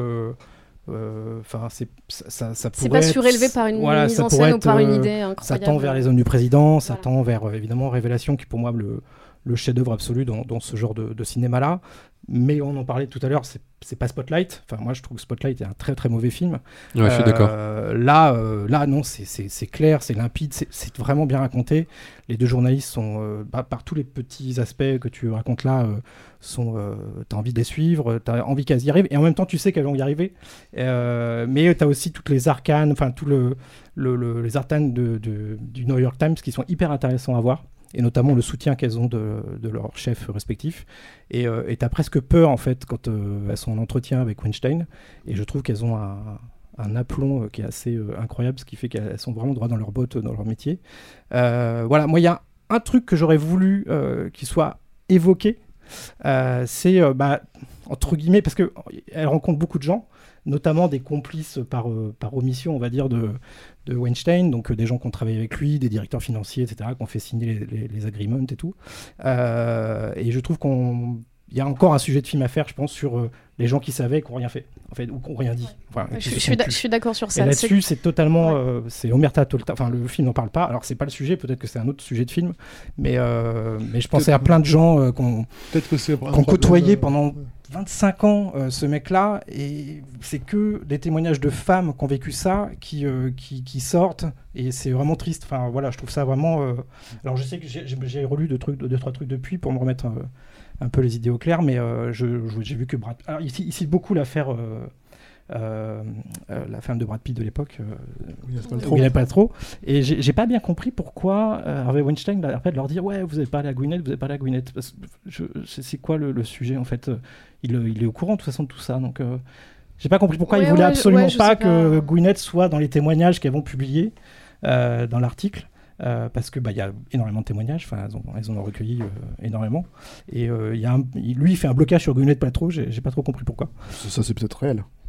Oui, oui, mais c'est réel, mais je, je sais pas Ouais, du coup quelle est la nature non de ce blocage qu'il a avec elle, alors qu'il y a euh, effectivement euh, Oui, il y a d'autres. il y a d'autres actrices, Rose McGowan, etc., qui sont, qui sont citées euh, largement, et, euh, et effectivement, celle qui est vraiment présente dans le film, c'est. Mais d'ailleurs, qui, était citée dans l'article du, du New York Times. Donc voilà, moi j'ai trouvé que c'était un film. Voilà, ça un film que, j'ai vu dimanche dernier et qui a très bien vieilli, en fait. Euh, je trouve que, le, au-delà du sujet qui est, qui est intéressant et important, euh, je trouve que la. la, la L'approche de la metteur en scène est vachement intéressante. Et d'ailleurs, ça me rappelait que j'avais vu un orthodoxe qui avait les mêmes qualités en fait. C'est-à-dire que c'était vraiment la description d'une d'une jeune femme euh, qui était contrainte de se marier dans un dans un avec euh, un milieu de juifs orthodoxes euh, à, New York et qui qui se révélait totalement effrayée par ce qu'elle vivait et s'échappait. Et elle, s'échappait à Berlin, c'est Thierry Nussard, vrai. Et, euh, et pareil, je trouvais que tout, tout était très jamais caricatural, euh, toujours bien explicité, euh, le contexte, le cadre, enfin tout le truc culturel, etc. Et, euh, et tu te retrouves vraiment dans la, dans la peau de cette femme, en comprenant ses, ses angoisses, son envie d'é- d'émancipation, etc. Et là, je trouve que c'est vraiment la même chose. Enfin, la qualité des, des entretiens qu'elles font avec les femmes qui témoignent 20 ans après sont.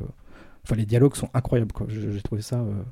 Ça n'en fait ni trop ni pas assez. Oui, puis c'est un film qui, arrive, qui dure un, un peu moins de deux heures et qui arrive quand même à te tenir en haleine alors que tu sais très bien comment ça finit puisque ça s'est passé et il y a peu de temps. Et c'est beaucoup d'entretiens de face à face. Il y a l'entretien, euh, alors je sais plus comment elle s'appelle, mais euh, dans euh, la personne qu'elle retrouve en, en- en Europe, là, dans un café. En- ouais. Et la, la scène, elle est assez longue, Elle hein, est ça dure euh, presque. 10 minutes, quoi, où, où elle se film, parle. Et c'est juste un dialogue et euh, enfin, faut, t'accro- faut, faut arriver à accrocher son spectateur sur un. C'est ça, et en plus, euh, ça, hein. la journaliste arrive sur cette, cet entretien-là, elle voit que la, femme est pas à l'aise, et, euh, et elle voit que dans son sac, elle a une enveloppe euh, euh, avec le logo Miramax. Donc elle se dit, putain, il faut absolument que j'arrive à me mettre cette, femme dans la poche pour pouvoir récupérer le document qu'elle a dans le, sac.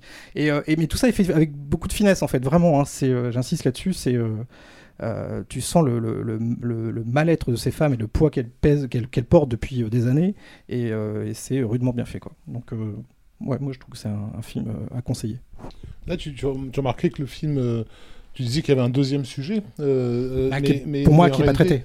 Si le film euh, dont vous parlez est concentré sur, sur, sur les victimes. C'était déjà le cas de, j'ai plus le titre, désolé, de ce film qui mettait en scène les, les journalistes vedettes de Fox News aussi, qui s'étaient. Ah oui, euh, qui était, qui était pas bon du tout par, par le avec Nicole Kidman, etc.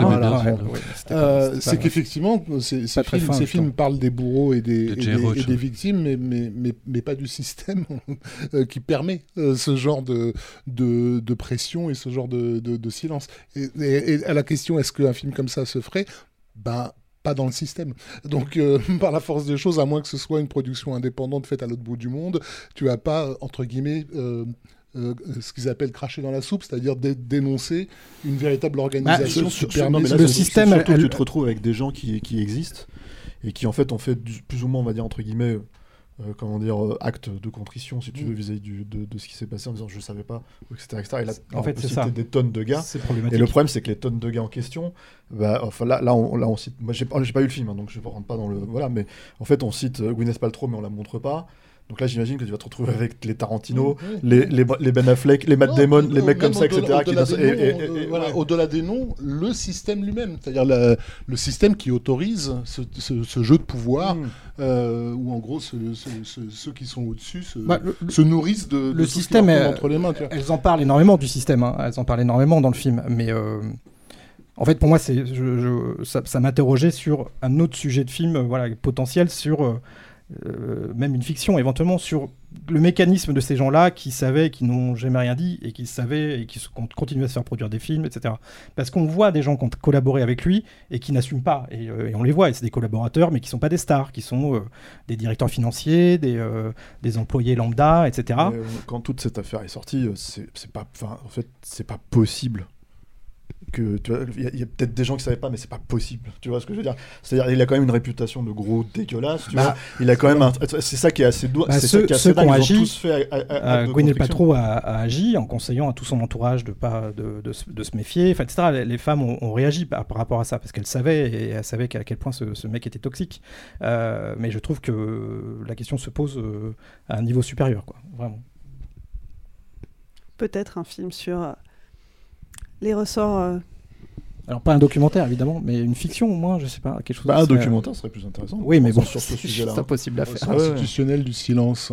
Mais il y a eu des films sur, euh, pas, pas, pas sur ces, ces- Oui, ces- ce histoire en particulier, mais sur les ressorts effectivement institutionnels de, de- qui font que tout le monde se ferme sa gueule en fait devant quelque chose de d'injuste. Euh, voilà, il y en a eu. Euh, c'est hyper intéressant aussi quand elle raconte le, le contrat qu'elles ont signé. Enfin, il y en a une qui raconte le, le contrat qu'elle signe et, euh, et elle explique qu'il y a des clauses sont hallucinantes, quoi. Du genre, euh, si elle veut aller voir un, un psy ou un thérapeute, etc., pour parler de ce qui lui est arrivé, elle doit d'abord en référer à, à Ouais. Miramax et aux équipes de. Parce qu'en- en- en fait, Donc elles sont piégées de- le- depuis le début, quoi. Il y, a- y la scène qui est frappante quand elle retrouve, euh, euh, elle va dans une, à- à- au domicile d'une des, euh, des, des victimes qui n'est pas là et elle tombe sur son mari. Elle en parle à son mari. En fait, son mari n'est pas au courant parce que dans ce qu'elle a signé, elle n'a pas le droit d'en parler. euh, elle peut en parler à, à personne, même pas à sa famille, même pas à son mari. Et donc son mari le découvre. En fait, elle, elle commence à en parler. Elle voit que son mari est pas au courant. Elle dit ah, vous en parlerez avec elle et elle s'en va parce qu'en fait, elle voit que même son mari est avec elle depuis longtemps. Et du coup, ça, lui pose une- aussi une question euh, éthique, c'est-à-dire que euh, on lui conseille à un moment, elle dit bah on passe des coups de fil aux gens, mais ils veulent pas nous répondre au téléphone, et leur, euh, leur chef, leur euh, rédactrice en chef ou je ne sais qui leur dit euh, non, il faut que vous alliez euh, frapper aux portes. Et donc bah vont frapper aux portes. Des fois, se- des fois la porte s'ouvre, des fois la porte se referme. Et là, il se trouve qu'elle va frapper aux portes et elle tombe sur le, le mari et elle se dit, elle raconte un peu et du coup elle se dit merde, j'ai gaffé parce que si lui ne savait pas, c'est pas à moi de lui annoncer quoi. Donc très intéressant aussi sur le travail de journaliste. Voilà, c'est pour ça que je pensais aux hommes du président, notamment, euh, qui est un film évidemment référence. Et, euh, et voilà. Et Maria Schrader. Ne serait-ce que euh, pour à la suivre. classe américaine. Ouais, bah ouais. bientôt Shisei dans la, la classe Moi, je américaine. préfère, je préfère la classe américaine aux hommes du président. Oui, mais, mais- mais- mais sans, la classe, sans, la- sans les hommes du président, pas de classe américaine. Très bien. Donc, si vous avez l'occasion de voir un film intéressant, important, Shisei dans salle depuis le 23 novembre. I'm Sandra, and I'm just the professional your small business was looking for. But you didn't hire me because you didn't use LinkedIn jobs. LinkedIn has professionals you can't find anywhere else, including those who aren't actively looking for a new job but might be open to the perfect role, like me. In a given month, over 70% of LinkedIn users don't visit other leading job sites. So if you're not looking on LinkedIn, you'll miss out on great candidates like Sandra. Start hiring professionals like a professional. Post your free job on linkedin.com/achieve slash achieve today. On va faire un petit break entre deux films hein, euh, pour vous parler du MOOC, le, euh, le MIVRE, hein, le magazine comme, euh, livre c'est Arnaud qui a trouvé de truc. Capture Mag. Alors ça y est, à, à la, la c'est moche. Le, le mouquin. le mouquin. Ah, c'est pas mal le mouquin. À la date où ce podcast sort, ça y est, la campagne est finie, euh, puisqu'elle s'est terminée le 1er décembre. Et nous sommes ravis de vous annoncer que. Alors voilà, euh, si vous voyez ça en vidéo, voilà le livre en vrai. Euh, si tu veux le feuilleter, tiens, fais, fais euh, téléachat Rafik, pour fais, moi. fais le, fais le, fais le, le, le, le mannequin main, Voilà. quoi. Donc, euh, un livre incroyable qui a été donc entièrement financé euh, par, euh, par vous. Grâce à cette campagne Kiss Kiss Bank Bank. Merci, merci d'avoir autant contribué. On a dépassé les 200%. Euh, donc, euh, oui, 300 pages. Un beau bébé. Un beau bébé.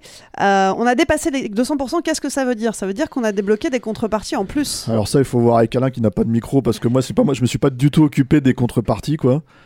Donc, euh, donc. euh, Bah, 200%, ça veut dire.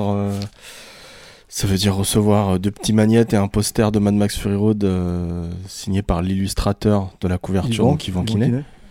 Euh, donc ouais, on a, on a dépassé les, les 1000 contributions, on a, euh, on a, on a, on a dépassé les 1400 préventes. Enfin, c'est, c'est, c'est, c'est juste incroyable. Quoi. Nous, on pensait, on pensait faire un petit. Euh, chiffre plus, plus, ah, plus sobre. plus sobre et gentiment se rembourser et puis voilà. Mais au final, On peut ouais. rappeler le casting euh, phénoménal pour ceux qui ne l'auraient pas encore. Ah, tu peux même montrer la quatrième de Voilà. couve. hein, voilà, avec, Peter Atencio, Alexandre Aja, Max Barbakov, euh, Juan Antonio Bayona, Brad Bird, Fred Cavaillé, Alfonso Cuaron, Guillermo del Toro, Paul Fig, Terry Gilliam, euh, Karazarewski, Alexander, les deux scénaristes, Adam McKay, José Padilla, Demetri Portelli, Stefano Solima, un certain Steven Spielberg, Sam Raimi, Quentin Tarantino, Matthew Vaughan, Paul Verhoeven, Edgar Wright et Robert Zemeckis. Donc euh, ça c'est juste pour les interviews euh, du, du MOOC. Reprends ton souffle, Rafik. Voilà, donc le MOOC, la campagne est terminée. Merci à toutes les personnes qui ont participé. Vous allez avoir la chance de le recevoir, bah, normalement, si tout va bien, euh, pour Noël, hein, puisque Ce mois-ci, ouais, en on le décembre. reçoit, on attend, nous.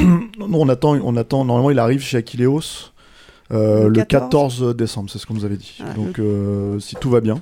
Donc si Et, les euh, livraisons euh, sont efficaces, vous l'aurez au pied du sapin. Et puis si jamais vous avez loupé la campagne, c'est pas faute de vous l'avoir répété, mais si vous l'avez raté, pas de panique, le livre sera en vente dans toutes les bonnes librairies à partir du 15 février. C'est ça, il est déjà en précommande sur Amazon, Cultura, Ah ouais, Fnac.com. là. Eh ouais. Ils ont pas la Le mec couverture. qui apprend des trucs. le mec qui apprend des trucs dans son émission. Ils ont pas la couverture, mais euh, oui, il est en préco. Est-ce Il est qu'il y en disponible. aura après. assez? C'est ça la question. Ah, ils en ont pris beaucoup, beaucoup déjà en préco, donc euh, voilà. On, on demandera à Kileos d'en d'en rééditer. Enfin, dépêchez-vous quand même. hein. Voilà, donc vous pouvez précommander dès maintenant. Voilà, Eric, il va le lire là pendant qu'on. Ouais, je suis dégoûté de pas avoir écrit dedans. finalement, finalement. Voilà, Pose-le, voilà. Autre info, si vous êtes à Paris ou vous passez à Paris le 17 décembre, on a une séance Capture Mag qui est prévue au Club de l'Étoile avec un invité spécial. On vous projette Doberman en présence, s'il vous plaît, du réalisateur Yann Kounen. Euh, pour prendre vos préventes, eh bien, euh, rendez-vous sur clubdelétoile.fr. Préciser un petit truc, ça sera une copie 35. Moi, j'ai un petit fétiche en fait sur les copies 35. C'est confirmé? Euh, Normalement, c'est sa copie à lui. Il faut qu'on la teste pour être sûr que ça passe bien. Il veut la tester parce qu'il est très très perfectionniste et tout quoi. Et normalement, en fait, c'est- ce qu'on c'est ce qu'on risque de diffuser. Ce qui moi me fait beaucoup vraiment plaisir parce que c'est- en fait, on va revoir le film tel que moi je l'avais vu à l'époque quand il est sorti. Enfin, quand les gens l'avaient vu d'ailleurs à l'époque quand il est sorti quoi. C'est un film que j'adore. Voilà, vraiment. C'est fun, Doberman. Très bien, donc la projection de Doberman de Yann Kounen avec Yann Kounen dans la salle, c'est le 17 décembre au Club de l'Étoile. Et puis, dernière info, alors là, moi je ne peux plus reculer euh, à la date où ce podcast sort, le site de Capture Mag sera en ligne. Ah donc oui. pour le retrouver, rendez-vous sur capturemag.net ou capturemag.fr. N'hésitez pas à nous faire des retours, hein, je, suis, je serai toujours contente de les entendre et de faire des ajustements, c'est aussi mon travail. Euh, mais j'espère en tout cas que cette nouvelle version vous plaira. Vous y retrouverez tous nos podcasts, tous nos vidéos et de nouveaux articles exclusifs Au fur et à mesure. hein. au fur et à mesure. Alors, on va ouvrir tranquillement certaines archives, on va proposer de nouveaux articles, mais ça sera euh, pas avec le rythme en fait qu'on avait au début du, site hein, non plus. Ça vraiment, euh, on reste axé podcast. D'ailleurs, vous verrez, hein, l'interface elle est vraiment pensée pour la vidéo, pour le podcast, etc., etc. Mais normalement, en fait, euh, voilà, comme comme c'est un peu éparpillé en fait un peu partout là maintenant, des fois, il y a des gens qui n'arrivent pas à retrouver. Les gens qui nous écoutent sur YouTube, ils connaissent pas les premiers podcasts, etc., etc. Là, tout sera vraiment recensé, et, tout, et vous aurez vraiment accès euh, directement à dès, dès que vous recherchez. euh, Tous les anciens Voilà. podcasts, même l'épisode du com, le seul et l'unique pour l'instant. Ouais, et puis même les premiers podcasts de 2014. les enfin, archives voilà, de Wheel of Series. Enfin, vraiment, vous retrouverez. Rendez-vous sur capturemag.fr ou capturemag.net. On a fait comme sur le MOOC, on enlève Eric. on a décidé que. putain, allez. Il y aura son interview carrière de Michel Sardou aussi. Ah un bon, classique. Et après cette petite page de promo interne, on va repasser au film euh, qu'il nous reste à traiter. On en a encore trois, hein, donc euh, on va s'activer. hein. Euh, et on continue tout de suite avec bah, second film de Noël euh, pour cet épisode, Violent Night, euh, sorti le 30 novembre en salle. C'est un film de Tommy Wirkola. Euh, Tommy Wirkola, qu'on a déjà vu avec Dead Snow 1 et 2 et Ansel et Gretel euh, Witch Hunters. Qu'est-ce que ça raconte? Bah, Le soir de Noël, une richissime famille se fait attaquer par une bande de mercenaires dans leur, euh, dans leur propriété gigantesque. Manque de bol, Santa Claus est présent à ce moment-là puisqu'il est en train de faire sa tournée de Père Noël et il ne va pas laisser les mercenaires euh, faire leur affaire comme ils le souhaitent.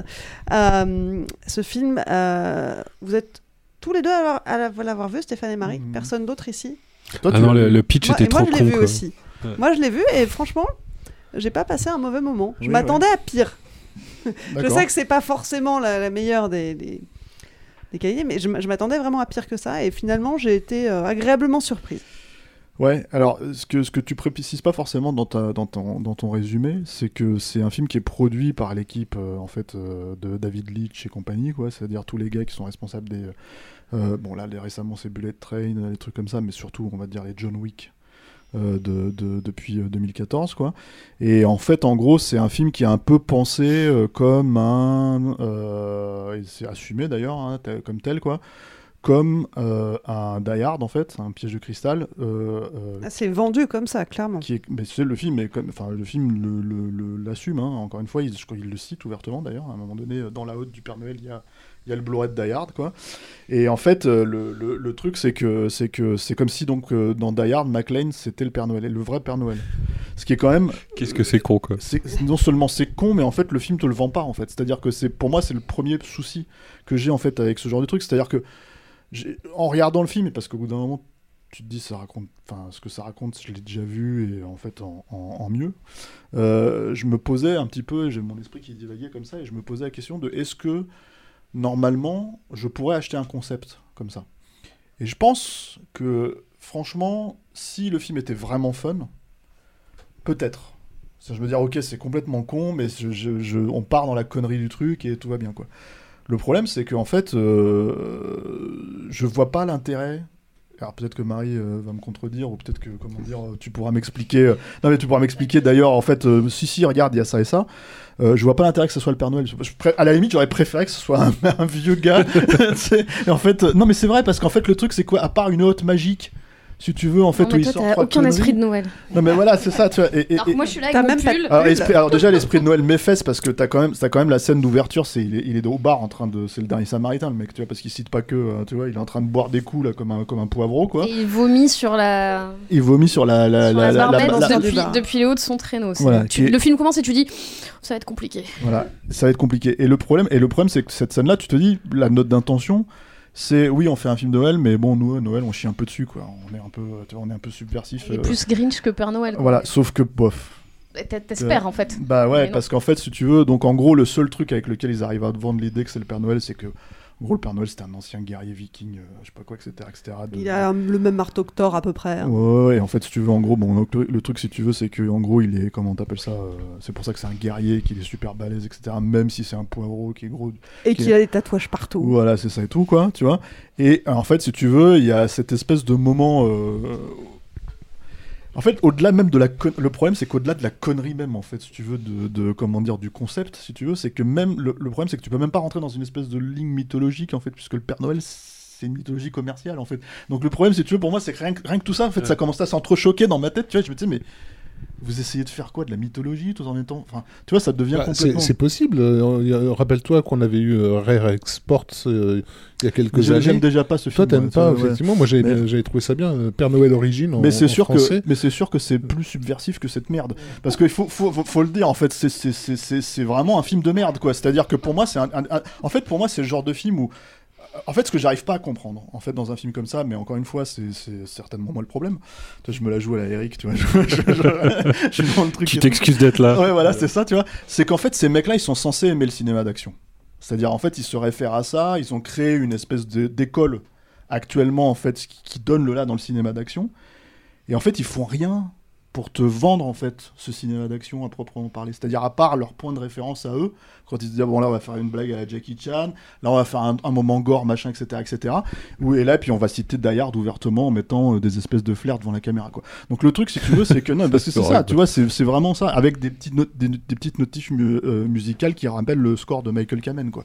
Donc le problème si tu veux c'est que tu te dis mais en fait ok vous aimez Die Hard donc essayez dans votre esprit peut-être de faire quelque chose d'un peu plus euh, comment dire euh, posez-vous la question pourquoi vous aimez Hard. Moi, moi, mon problème avec ce film-là, pourquoi moi je, je- me sens offensé quand je regarde un truc comme ça, c'est que en fait, euh, Hard, c'est mon film préféré.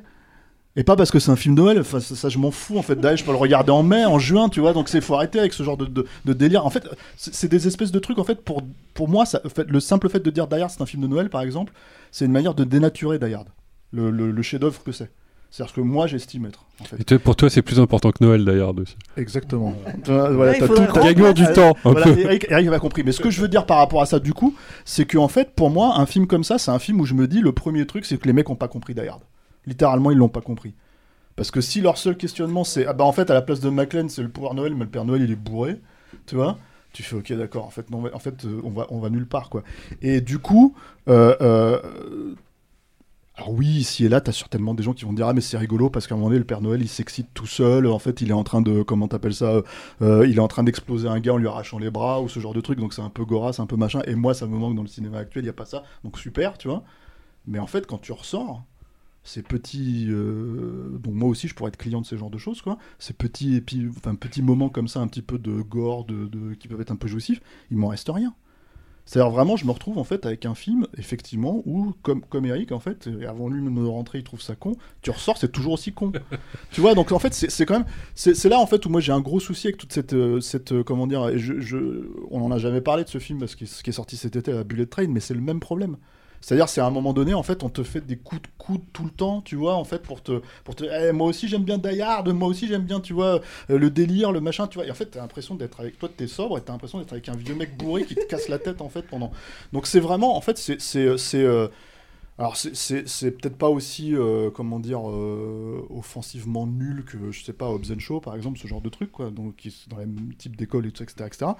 Mais, euh, enfin, à un moment donné, vraiment, j'aimerais savoir qui greenlight ce truc-là, sur quelle base, tu vois, et en fait, à quel moment il se dit, ah, mais en fait, c'est un concept cool, à part le fait que c'est un high concept.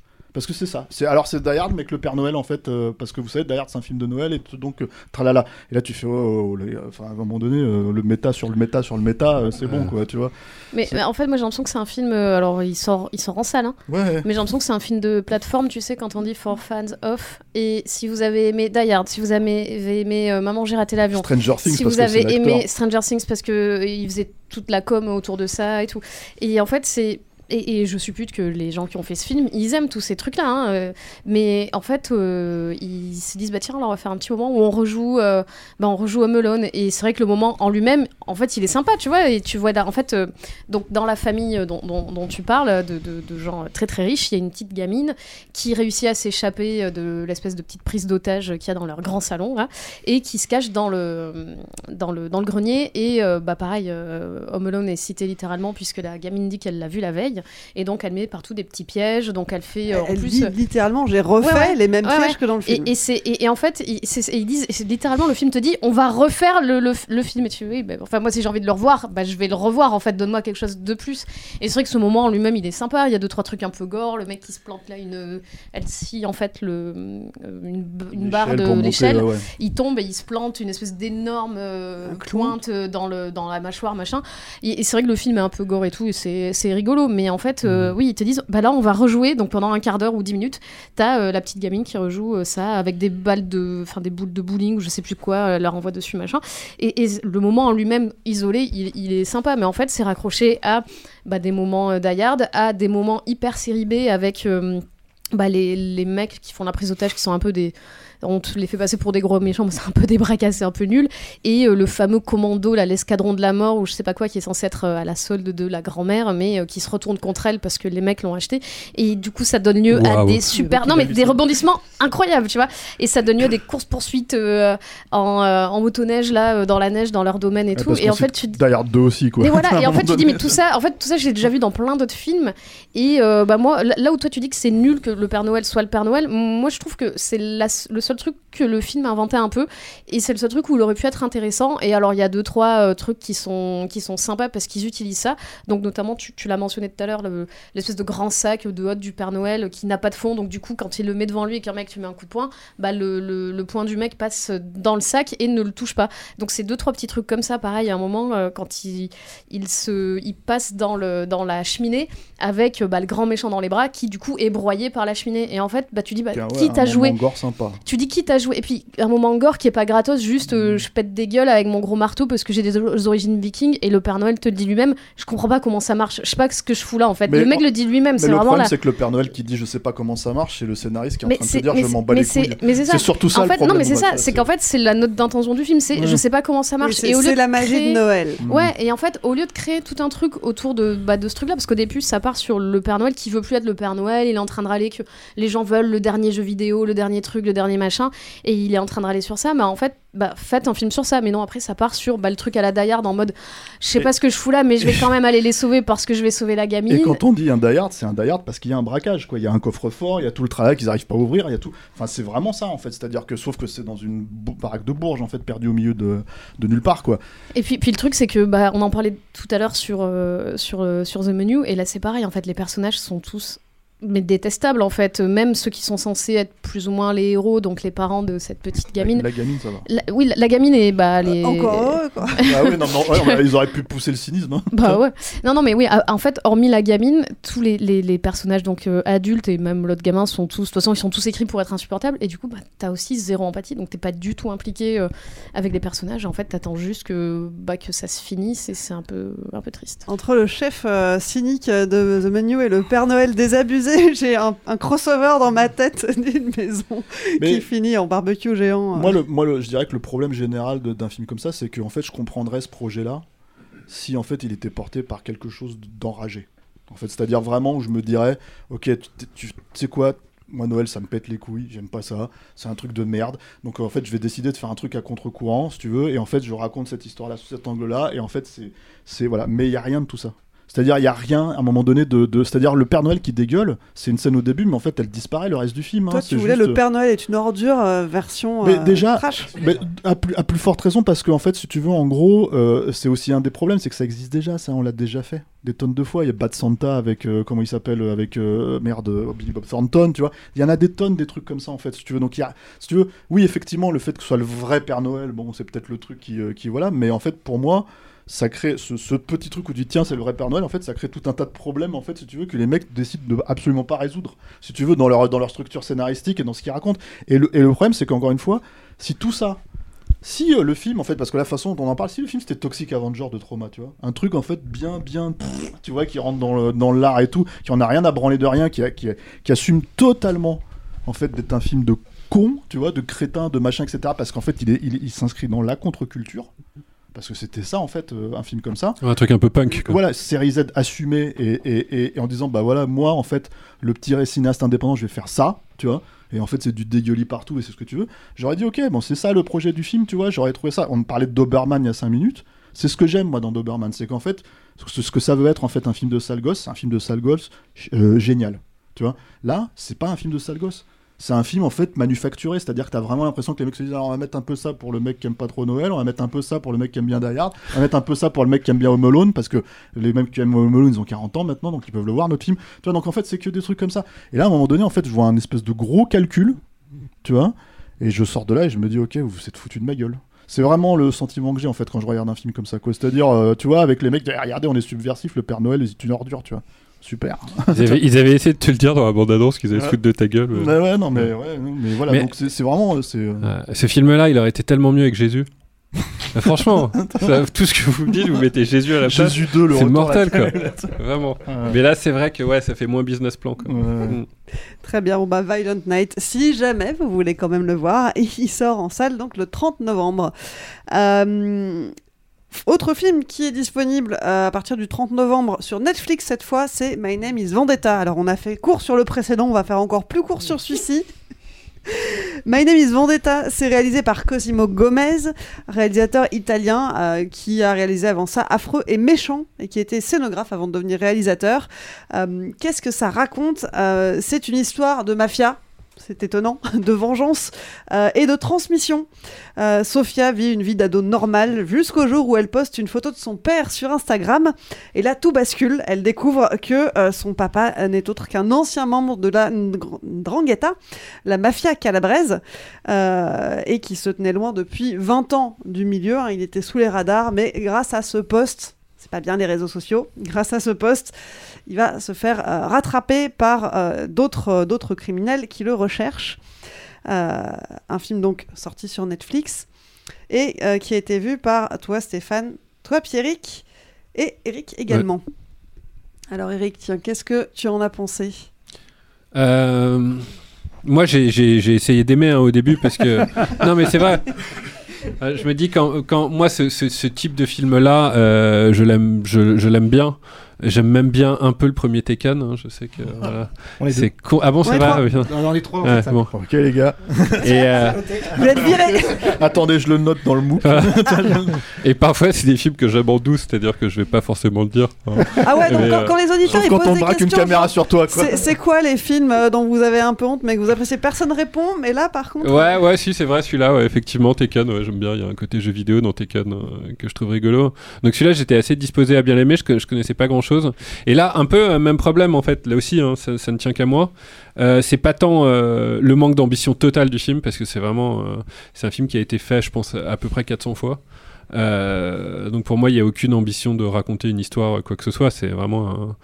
Voilà, un mec, c'est un mec qui bosse, quoi. J'ai l'impression que c'est un, c'est un mec qui va à l'usine, quoi, le mec qui a fait ça. Euh, donc c'est vrai que c'est pas très agréable à voir, mais, mais en fait, c'est un truc scénaristique, c'est-à-dire donc, pour vous euh, positionner le film, comme tu l'as dit, euh, voilà, la, fille découvre que son père est un assassin. Rapidement, à cause de ce poste malheureux, sa mère et son beau-frère, c'est ça, et, le, et son oncle se font tuer par la mafia calabraise. Euh, elle appelle son copain un moment avec, un, avec le téléphone que son père lui dit surtout ne n'utilise pas ce téléphone euh, juste pour m'appeler moi. Bon, elle appelle quand même son copain qui s'appelle Hakim. Le copain se fait buter et c'est là où je décroche complètement. Son copain se fait buter, euh, elle est malheureuse, euh, un plan. Voilà. Et après, ça continue. C'est pas grave.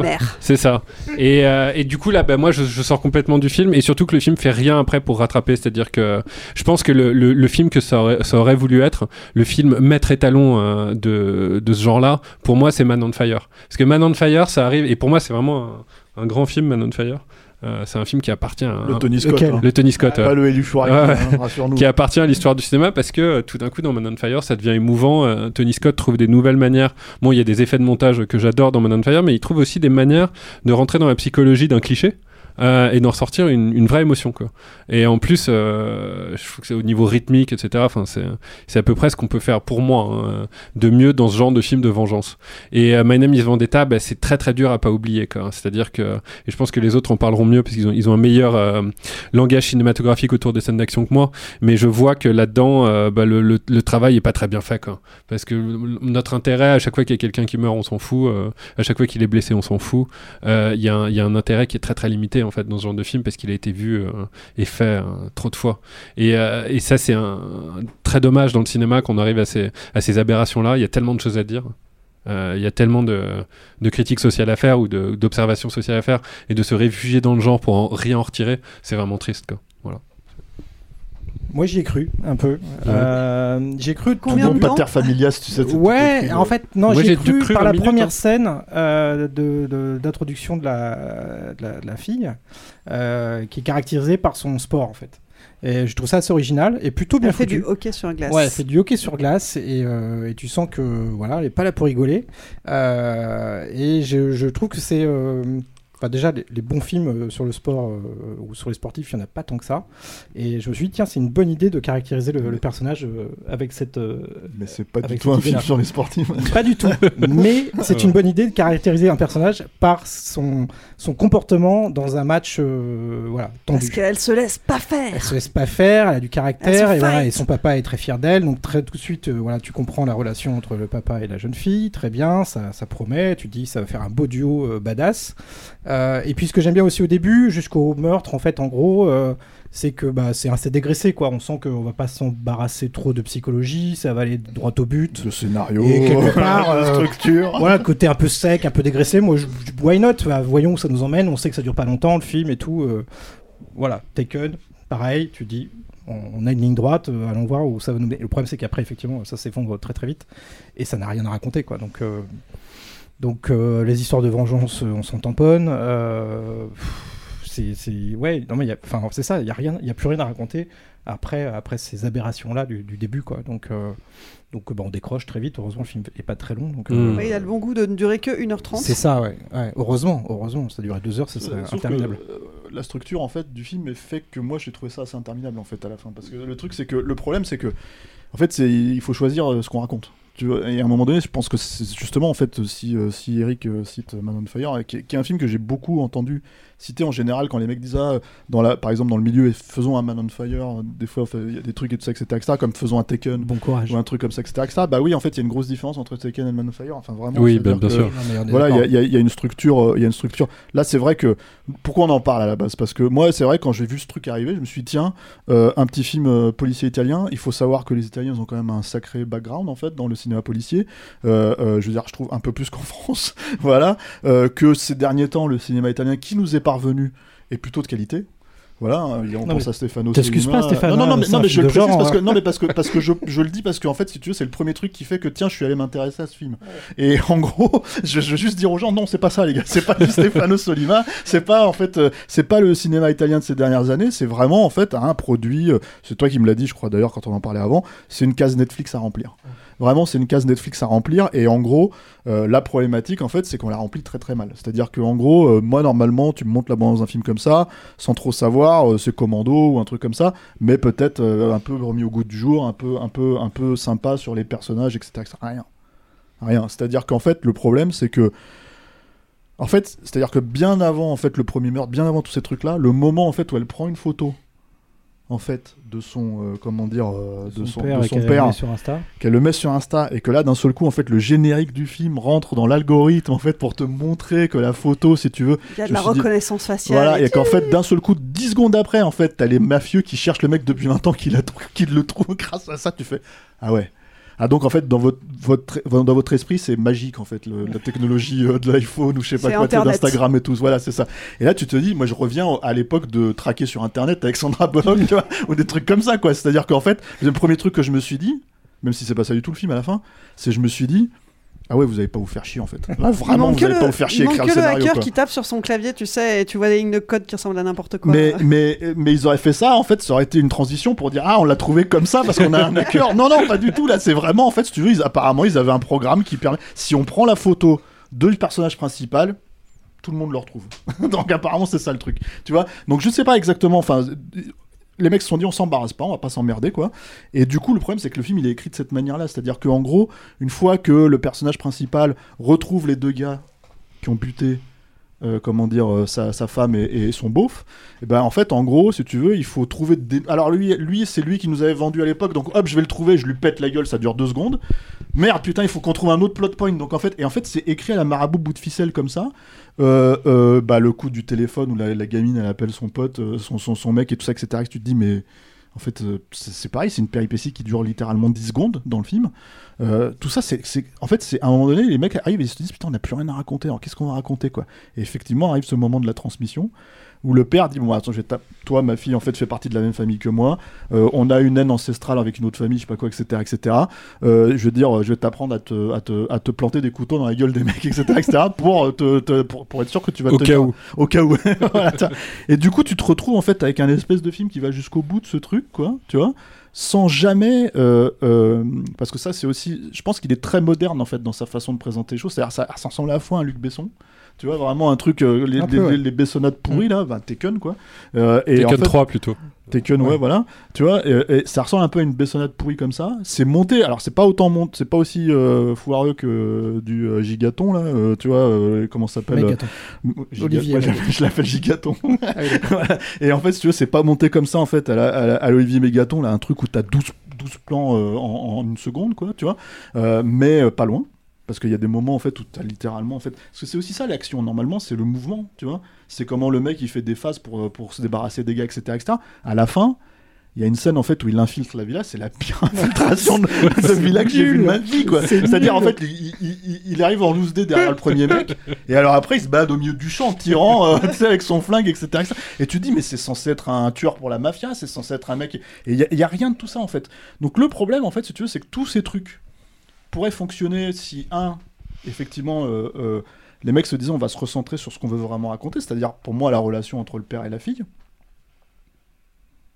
c'est des scénettes euh, de 10 secondes. Effectivement, la présentation dont il parle, comment dire, dans, dans, dans, Très intense. dans- dans- dans- au début, comme ça, etc., etc., mais ce qui pourrait être la même chose qu'avec la scène de Man on Fire, en fait, si tu veux, avec la gamine qui fait de la piscine, quoi, tu vois, enfin, c'est des trucs comme ça, quoi, Euh, mais en pas bien, parce que c'est quand même, voilà, parce que ça dure 10 secondes, quoi.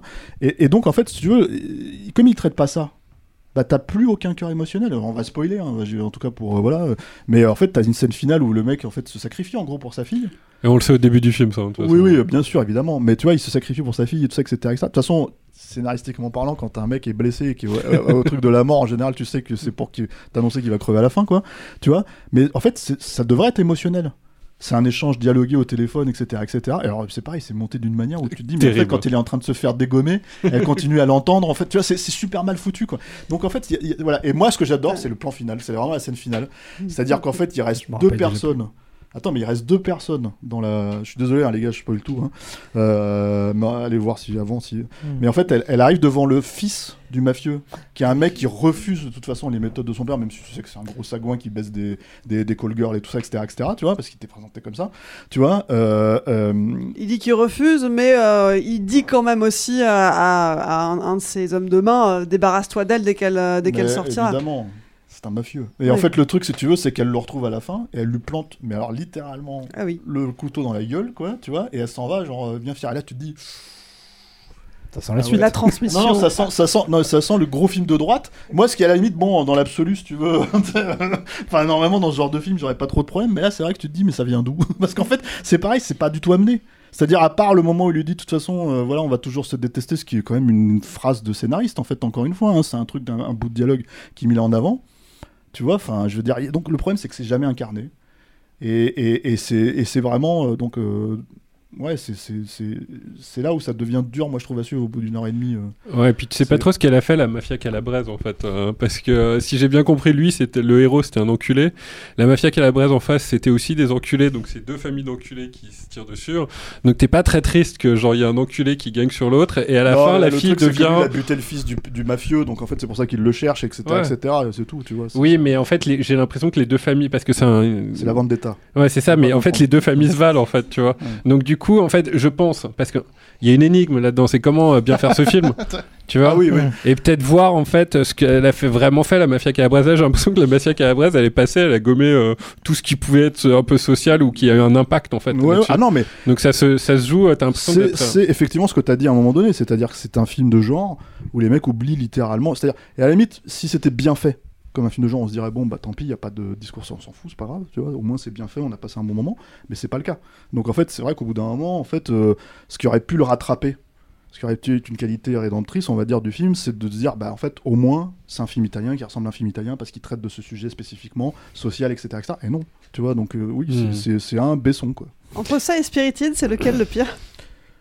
Spirited, je pense. mais C'est Ah, moi, je dirais celui-là parce que celui-là, je me suis endormie. Oui, c'est vrai que je t'ai t'ai même pas même pas parce réussi que à aller au bout. Tu, tu ne l'as pas vu en entier. Mais ce qui, est, ce qui est formidable en fait dans, dans Man on Fire, bon pardon, je, je fais tout. mais euh, La ressortie de Man on Non, Fire. mais essaye, de, essaye de vendre le C parce que Rafik, ah, c'est l'instant euh, révélation, Rafik Ah, n'a pas vrai, vu Man on Fire. J'étais en Ouais. train de m'endormir dans mon coin, moi. Alors- Euh, D'accord. Non, mais ce qui est, ce qui est formidable dans, dans Man on Fire, c'est que donc, on arrive à rentrer dans euh, l'émotion d'un personnage qui, déjà, dans un film d'action, euh, peut être un peu compliqué euh, parce que le cahier des charges est, est assez lourd. Et en plus, en fait, hein, il y a un moment, ce, personnage est porté par l'émotion. et Il y a toute cette partie de film à la fin du film que je trouve géniale, où ce type, en fait, est censé être mort et continue. Il n'a qu'un but, c'est sauver cette fille. Et là, on a, ça vire presque dans le film fantastique gothique, à l'intérieur des bidonvilles. En plus, c'est magnifique. Et ça devient un Dead Man Walking. Et là, ça transcende le genre, quoi. Et évidemment, euh, voilà, ça, ce genre de film-là, euh, bon, ça arrive pas tous les jours. Et c'est pour moi, un des, pour moi, le meilleur film de Tony Scott. Très bien, donc ne voyez pas My Name is Vendetta, sauf si vous avez vraiment envie de vous faire mal ou de dormir. Euh, voyez plutôt, ou revoyez Man on Fire. Et il va disparaître en fait comme il est arrivé, hein, ce film. C'est-à-dire qu'en fait, il va disparaître la semaine prochaine, c'est ça le truc. Mais hein. en fait, Il est sur Netflix, donc... Oui, euh, mais ce que je veux dire, c'est que tout le monde va l'oublier. Mais, en fait, tu vois, moi, c'est un film, je pense que j'aurais jamais été au courant alors que je suis abonné à Netflix, mais je pense que j'aurais jamais été au courant de son existence si tu l'avais pas mis sur la liste des films euh, de l'émission. Non, mais vraiment, parce Merci. que. Non, mais. Non, mais. Il fallait que vous le voyiez. Non mais voilà, mais en fait, euh, je pense que c'est vraiment un truc pour, lequel Netflix m'aurait sûrement pas envoyé un petit mail pour me dire attention, ce film-là sort. Marie, nous avons mis un film qui devrait vous plaire. Bah, parfois ils me mettent des trucs qui ne me plaisent pas du tout, mais même mais celui-là, je pense que vraiment, je... il serait passé complètement sous mon radar et, et je serais passé à côté d'une super sieste. Ah bah voilà. Le dernier film dont on va parler aujourd'hui, c'est aussi un film Netflix. Alors heureusement, il n'est pas du même niveau. hein. C'est le Pinocchio de Del Toro euh, qui sort le 9 décembre, euh, donc réalisé par Guillermo Del Toro. Je peux rappeler qui c'est, même si tout le monde, euh, tout le monde le connaît ici, mais donc il a réalisé notamment Le Labyrinthe de Pan, La Forme de l'eau ou encore Nightmare Alley, dont on parlait dans Sale temps pour un film euh, la saison dernière, euh, co-réalisé également par Mark Gustafsson, puisque ce Pinocchio, c'est le premier long métrage d'animation de Del Toro. Long métrage en stop motion. Euh, c'est l'adaptation du Pinocchio euh, classique hein, de Carlo Collodi. Euh, on y retrouve donc Geppetto, le menuisier, Pinocchio, le pantin, avec le nez qui s'allonge quand il ment, euh, et puis euh, Jiminy Cricket, le grillon, rebaptisé euh, Sébastien J. Cricket pour l'occasion. Euh, ce film-là, je pense que Adaptation très, très libre, hein, il faut. hmm, Adaptation très le- libre. Réadaptation. Réadaptation. Ou en vrai- vraiment Oui. une façon de récupérer euh, ce que ça raconte aussi. adaptation très libre et beaucoup plus sombre que celle qu'on a l'habitude de voir également. Euh, pas forcément, euh, puisque puisque euh, il y a eu des versions, bah, je pense au Comenchini Ouais, des qui est années super. 70, qui étaient bah, assez assez dark par moment quand même. Et puis euh, euh, voilà, enfin un, peu de pitié pour tous ces enfants qui ont été traumatisés par la version de Walt Disney, dont, certaines séquences sont véritablement euh, tétanisantes, hein, notamment celle sur l'île lorsqu'ils sont transformés en, ânes. Non, moi, je, en fait, je me suis rendu compte dans les jours qui ont suivi euh, la projection du film que je l'abordais pas du tout sur un plan euh, analytique, Euh, alors que souvent chez Del Toro, vu que je m'intéresse à des sujets qui l'intéressent lui, j'ai tendance à à, voir mon cerveau tourner autour de, du film. Alors que là, mon rapport euh, demeure essentiellement sensuel. Parce que c'est- vraiment du Del Toro porn par, par certains aspects. Enfin, je veux dire, c'est l'association des deux mots est dégueulasse. Non, mais- je me comprends, mais c'est quelqu'un qui, euh, qui a un, un goût euh, fétichiste pour les, les, les, les- les belles et vieilles choses, on va dire. Euh, et le cinéma dans lequel il s'inscrit ne lui a pas toujours permis de de- de- d'y donner libre cours, quoi, de, de voir des personnages à la Cronen euh, ou, à- ou, ou ce- ou le Chronos de ses films originaux, etc. Euh, et, et là, tu, tu, dans le film, la première chose que tu remarques, c'est de te dire, mais il a, il a passé combien de jours à, à designer cette table qu'il y a dans le coin, euh, ou cette petite horloge qui, qui tourne. Et ça, déjà, ça donne du corps euh, au truc. Pour moi, c'est vraiment super important dans les films en animation en volume de sentir euh, le poids du décor. On en parlait par rapport au, film d'Henri Selick hein, dans, une émission précédente. Et, et, donc, voilà, le rapport au film est très très sensuel. Donc, comme on l'a dit, c'est une, une réadaptation euh, qui, euh, qui est justifiée par le, fait en partie que Del Toro a une admiration sans borne pour la version Disney, dont on peut considérer que pour le public du 20e et du 21e siècle, elle est l'adaptation canon. Euh, ça veut dire que tous les films qui sont faits ou tous les dessins animés qui sont faits sont forcément comparés au, Disney, ça tombe bien, le Disney est un chef-d'œuvre, euh, probablement d'ailleurs le meilleur dessin animé Disney, euh, toutes catégories confondues. Euh, euh, et, Del Toro n'a même, pas envie d'aller se frotter à, ça. Mais en même temps, il a, comment dire, il a toujours eu un souci avec, on va dire, le, un certain aspect moral euh, du, du, du conte, euh, du conte original de, de, de Collodi, et notamment cette idée euh, qu'il fallait forcer le changement chez, chez le personnage de Pinocchio pour l'autoriser à être humain. Parce que c'est vrai que le, le, le conte de Collodi, c'est une sorte de conte philosophique qui essaie de, de, comprendre de quoi, de quoi est faite une âme humaine, en fait, et comment elle se construit sous tes yeux. Donc c'est un conte alchimique aussi. Exactement. Euh, et de rappeler à ce titre une des meilleures adaptations de Pinocchio euh, du 21e siècle a été complètement boudée par le public. hein. C'est un film de Stanley Kubrick et, Steven Spielberg qui s'appelait Artificial Intelligence euh, et qui ne parle vraiment que de ça, qu'est-ce qui constitue l'âme humaine. Euh, et, que du coup, ben, il, le prend comme par un chemin de, de traverse parce que justement, il a ce point de désaccord qui lui permet de s'extraire du problème, de dire je, je vais, je vais pas me comparer à mes prédécesseurs, je vais faire mon truc dans mon coin. Mon Pinocchio à moi ne sera ne sera pas récompensé pour son obéissance en fait. Euh, il sera récompensé pour sa désobéissance. Et, et- et il va construire ça notamment en déplaçant le, le contexte. euh, du récit et en le mettant dans, dans une époque où justement les termes d'obéissance et désobéissance ont été euh, centraux, qui est la montée du fascisme euh, en Italie et, et, et qu'est-ce qui a fait que des gens ont accepté euh, de devenir les marionnettes du pouvoir en fait euh, euh, à ce moment-là. Donc ça c'est plutôt bien vu parce que ça lui permet de faire avancer ces, ces, ces trucs perso qui sont euh, en partie liés à, à, comment dire à des ésotéristes que je vais pas citer, mais euh, bon bref, ça, nous mènerait trop loin. Euh, mais, mais, mais, mais, mais Del Toro, en fait, dé- dé- déteste cette idée de juger quelqu'un pour ce qu'il est. Euh, et, et, Pinocchio, dans les différentes adaptations, euh, quand on le voit, par exemple, en interaction avec la fée, euh, euh, dans bah, en fait, il est en procès. Euh, et euh, et c'est intéressant parce que on a dans cette, dans cette version-là euh, toute une partie où, où Geppetto refuse absolument le, contact avec, euh, avec euh, euh, ce Pinocchio. Il a créé cette marionnette pour, euh, pour se racheter de ce qu'il considère être sa faute parce qu'il a perdu son fils.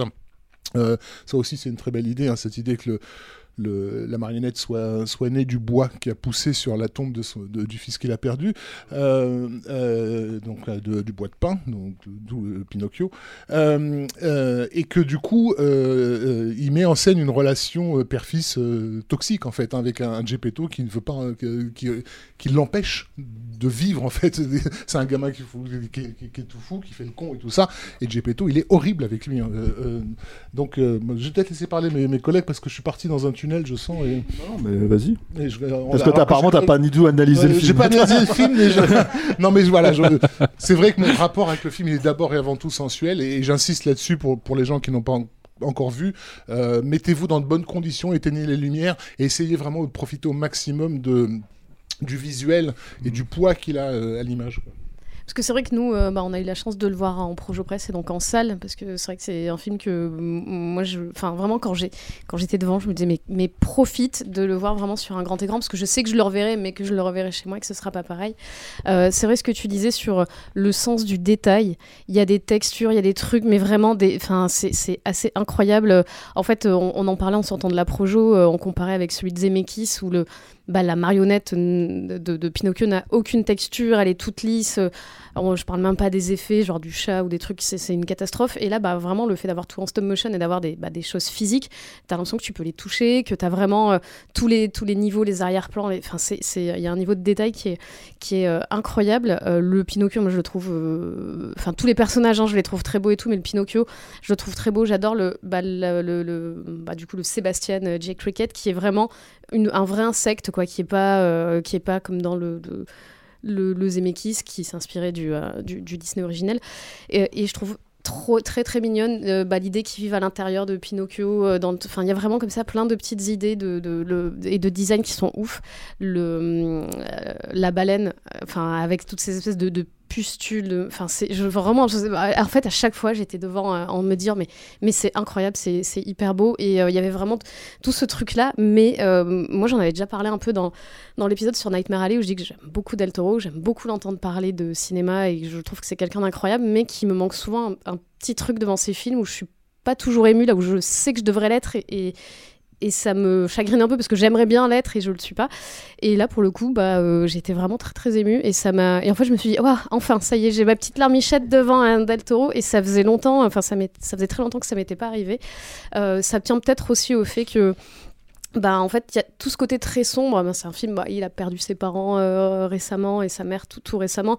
Et c'est un film sur le deuil, sur la perte, sur, euh, sur dire au revoir, euh, laisser passer les choses et, et, et comment reconstruire des choses à partir du, du, du deuil et, et se reconstruire. Il y a tout un côté aussi très Frankenstein, comme tu disais, où il veut Oui. pas. il veut, il veut pas de cette créature qu'il a créée. D'ailleurs, la scène où il, d'ailleurs, bah, enfin, Geppetto, c'est un ivrogne hein, dans le dans le film, enfin dans le dans, dans tout le film depuis depuis la perte de son de son enfant. Euh, on le voit avec sa bouteille, on le voit dans des états pas possibles. Et quand il crée la le- la marionnette, c'est vraiment une scène à la Frankenstein Ah oui. presque horrifique. en Avec, fait. euh, avec des éclairs à l'extérieur, on voit son ombre euh, ouais. menaçante qui se Mais là, il l'a découpe. il l'a dit il y a plusieurs années hein, que, que quoi, la première fois qu'il a parlé du projet, Ouais. euh, que c'est en fait son amour pour Frankenstein qui, qui a fait que quand voilà il s'était dit mais en réalité Pinocchio c'est un c'est un Frankenstein et donc du coup d'emblée il avait annoncé quand il en avait parlé la première fois qu'il ferait un Pinocchio gothique en référence évidemment à, à Marie Shelley. Et, c'est ce que tu disais, de toute façon, c'est un film euh, bah, vraiment très personnel. De toute façon, le titre, c'est Guillermo del, del Toro's euh, Pinocchio. Et c'est vraiment son, son Pinocchio. Euh, c'est un film qui, euh, je sais pas si on peut dire que c'est son film somme, parce que moi, j'attends les prochains pour voir si ce, sera, si ce seront les films somme aussi. Mais, mais en fait, c'est vraiment un film qui reprend un peu toutes ses obsessions, tous ses thèmes, qui vient aussi un peu. bah, il a dû lui-même inclure sa trilogie qu'il rassemble sur bah, l'enfance et la guerre, tu vois, qui fait, suivre, qui fait suite au labyrinthe de Et à l'échine du diable, sauf que là, bah, comme, on l'a dit, il le déplace en Italie. C'est vrai que moi j'étais assez étonnée parce que j'avais même pas regardé les bandes annonces. En fait, moi je voulais rien, je regarde plus trop les bandes annonces parce que je préfère avoir la, surprise et arriver un peu vierge devant les films. Et c'est vrai que je savais pas du tout qu'il y avait, euh, qu'il y avait ce truc-là, donc euh, j'étais assez étonnée, mais en même temps c'est très logique aussi. Euh, le casting vocal aussi est incroyable. Euh, moi, ça me fait beaucoup rire qu'il se paye Kate Blanchett juste pour faire la voix du singe, Je- qui ne fait que des petits cris. Ouais, mais je, je trouve ça très drôle. En fait, quand je l'ai vu au, au générique, je fais ah ouais, ok, elle, elle fait le singe, très bien. Elle fait juste des petits cris. C'est, mais vraiment, le, ouais, le, le casting vocal est, est assez incroyable. Euh, J'étais aussi étonnée que ça chante beaucoup, mais mais, mais d'une manière euh, beaucoup mieux amenée que, que dans les films, le film précédent dont on a parlé, qui chantait aussi. Et, euh, My et- name is Vendetta. on a oublié de dire qu'il chantait. le crossover incroyable. Euh, elles vous ont pas fait un peu chier non plus, les chansons Parce que là, pour le coup, euh, Alexandre Desplat, c'est pas Danny Elfman, il faut le dire. Euh, moi, je trouve d'ailleurs que ce qu'il a fait pour la, la forme de l'eau, c'était vraiment pas très inspiré. Euh, mais, mais, mais là, quand, quand en plus ça se met à chanter, j'avais l'impression d'entendre tout, tout le temps la même, le, le même air. En fait. Moi, j'ai- plus un problème avec euh, notamment les chansons de Gepetto. C'est-à-dire qu'en fait, je pense que le, c'est, le point où ça, ça manque d'un vrai chanteur. Mm. C'est un manque d'un vrai. voilà, c'est plutôt ça, à mon sens, qui, où tu sens que c'est pas. Euh, mais à la limite, bon, si c'est ça le seul truc que tu peux c'est vraiment. voilà, euh, c'est un texte de Del Toro, donc il a vraiment été écrit dans la Ouais. continuité du récit pour le coup. Mais, mais par contre, euh, euh, il n'y a pas de mélodie. Enfin, c'est pas qu'il n'y a pas de mélodie, c'est que tu as l'impression d'avoir toujours, euh, toujours la même, euh, les mêmes, euh, les mêmes fait, trois accords qui reviennent. en fait, voilà. qui revient c'est- un peu lassant. Et d'ailleurs, à un moment donné, ils en font carrément un gag euh, avec euh, qui t'a fait rire d'ailleurs. J'étais scandalisé. Bah écoute, euh, moi j'ai- je ris au gag, excuse-moi d'être bon public. Non mais oui, oui, il y a un petit, le, le petit gag de quand il commence, euh, le, le, le criquet commence à chanter euh, et il se ah prend oui, la oui, porte. il se prend une porte dans la gueule. ouais. Qui, qui, criquet qui est beaucoup chahuté, qui meurt plusieurs fois aussi, l'idée de, de la mort et du fait qu'il revienne euh, à chaque fois avec cette espèce de lapin et tout. Enfin, il y a, en fait, il y a tout un univers, à chaque fois tu ouvres une porte, et il y a un univers derrière et je trouve ça trop le- le- c'est vraiment le thème du film, hein, la- le deuil et l'immortalité, enfin la mortalité et l'immortalité potentielle. Euh, parce qu'effectivement, euh, c'est ce questionnement en fait autour. C'est-à-dire, effectivement, comme dit Rafik, le- probablement le- le- l'œuvre canon, en fait, canon, en fait, de, c'est le Pinocchio effectivement de Disney. Et en fait, c'est un, un film qui questionne euh, l'enfance et l'innocence. En fait, Euh, euh, là, en fait, le film il questionne ce que Pinocchio est censé représenter en tant que créature. C'est-à-dire, en gros, effectivement, le rapport à Frankenstein, c'est ok, qu'est-ce qui se passe quand on crée, en fait, de tout bois, en fait, en gros, une, une créature qui va devenir vivante, Qui s'anime. hein, qui ouais. s'anime, et, et- et que- que- quelles sont les questions philosophiques qui vont derrière? Est-ce qu'elle est immortelle? Est-ce qu'elle est- Qu'est-ce qui se passe en fait? Et, et que- quels sont les enjeux vis-à-vis de cette créature-là? Et c'est pour ça que je parlais de réadaptation, c'est-à-dire que c'est pas seulement, par exemple, que, que, comment dire, Jiminy Cricket en fait vit dans, comment dire, euh, euh, Dans le euh, cœur de Pinocchio. C'est le cœur de Pinocchio. C'est-à-dire, c'est vraiment l'idée. C'est-à-dire qu'en gros, ils le mettent et il y est déjà quand c'est un arbre.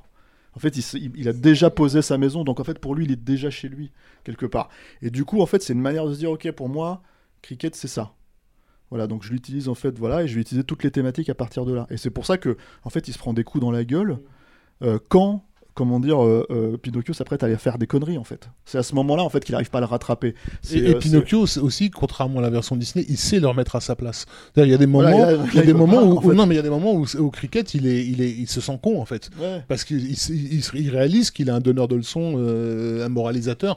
Et encore une fois, un truc que Del Toro déteste, déteste absolument. Oui, hein. ça, on l'a vu en interview quand on, quand on parle justement de la façon avec laquelle certains films sont jugés et tout. Enfin, je veux dire, lui, il n'y a rien qui le, qui le fout plus en l'air que de juger quelque chose pour ce que cette chose est.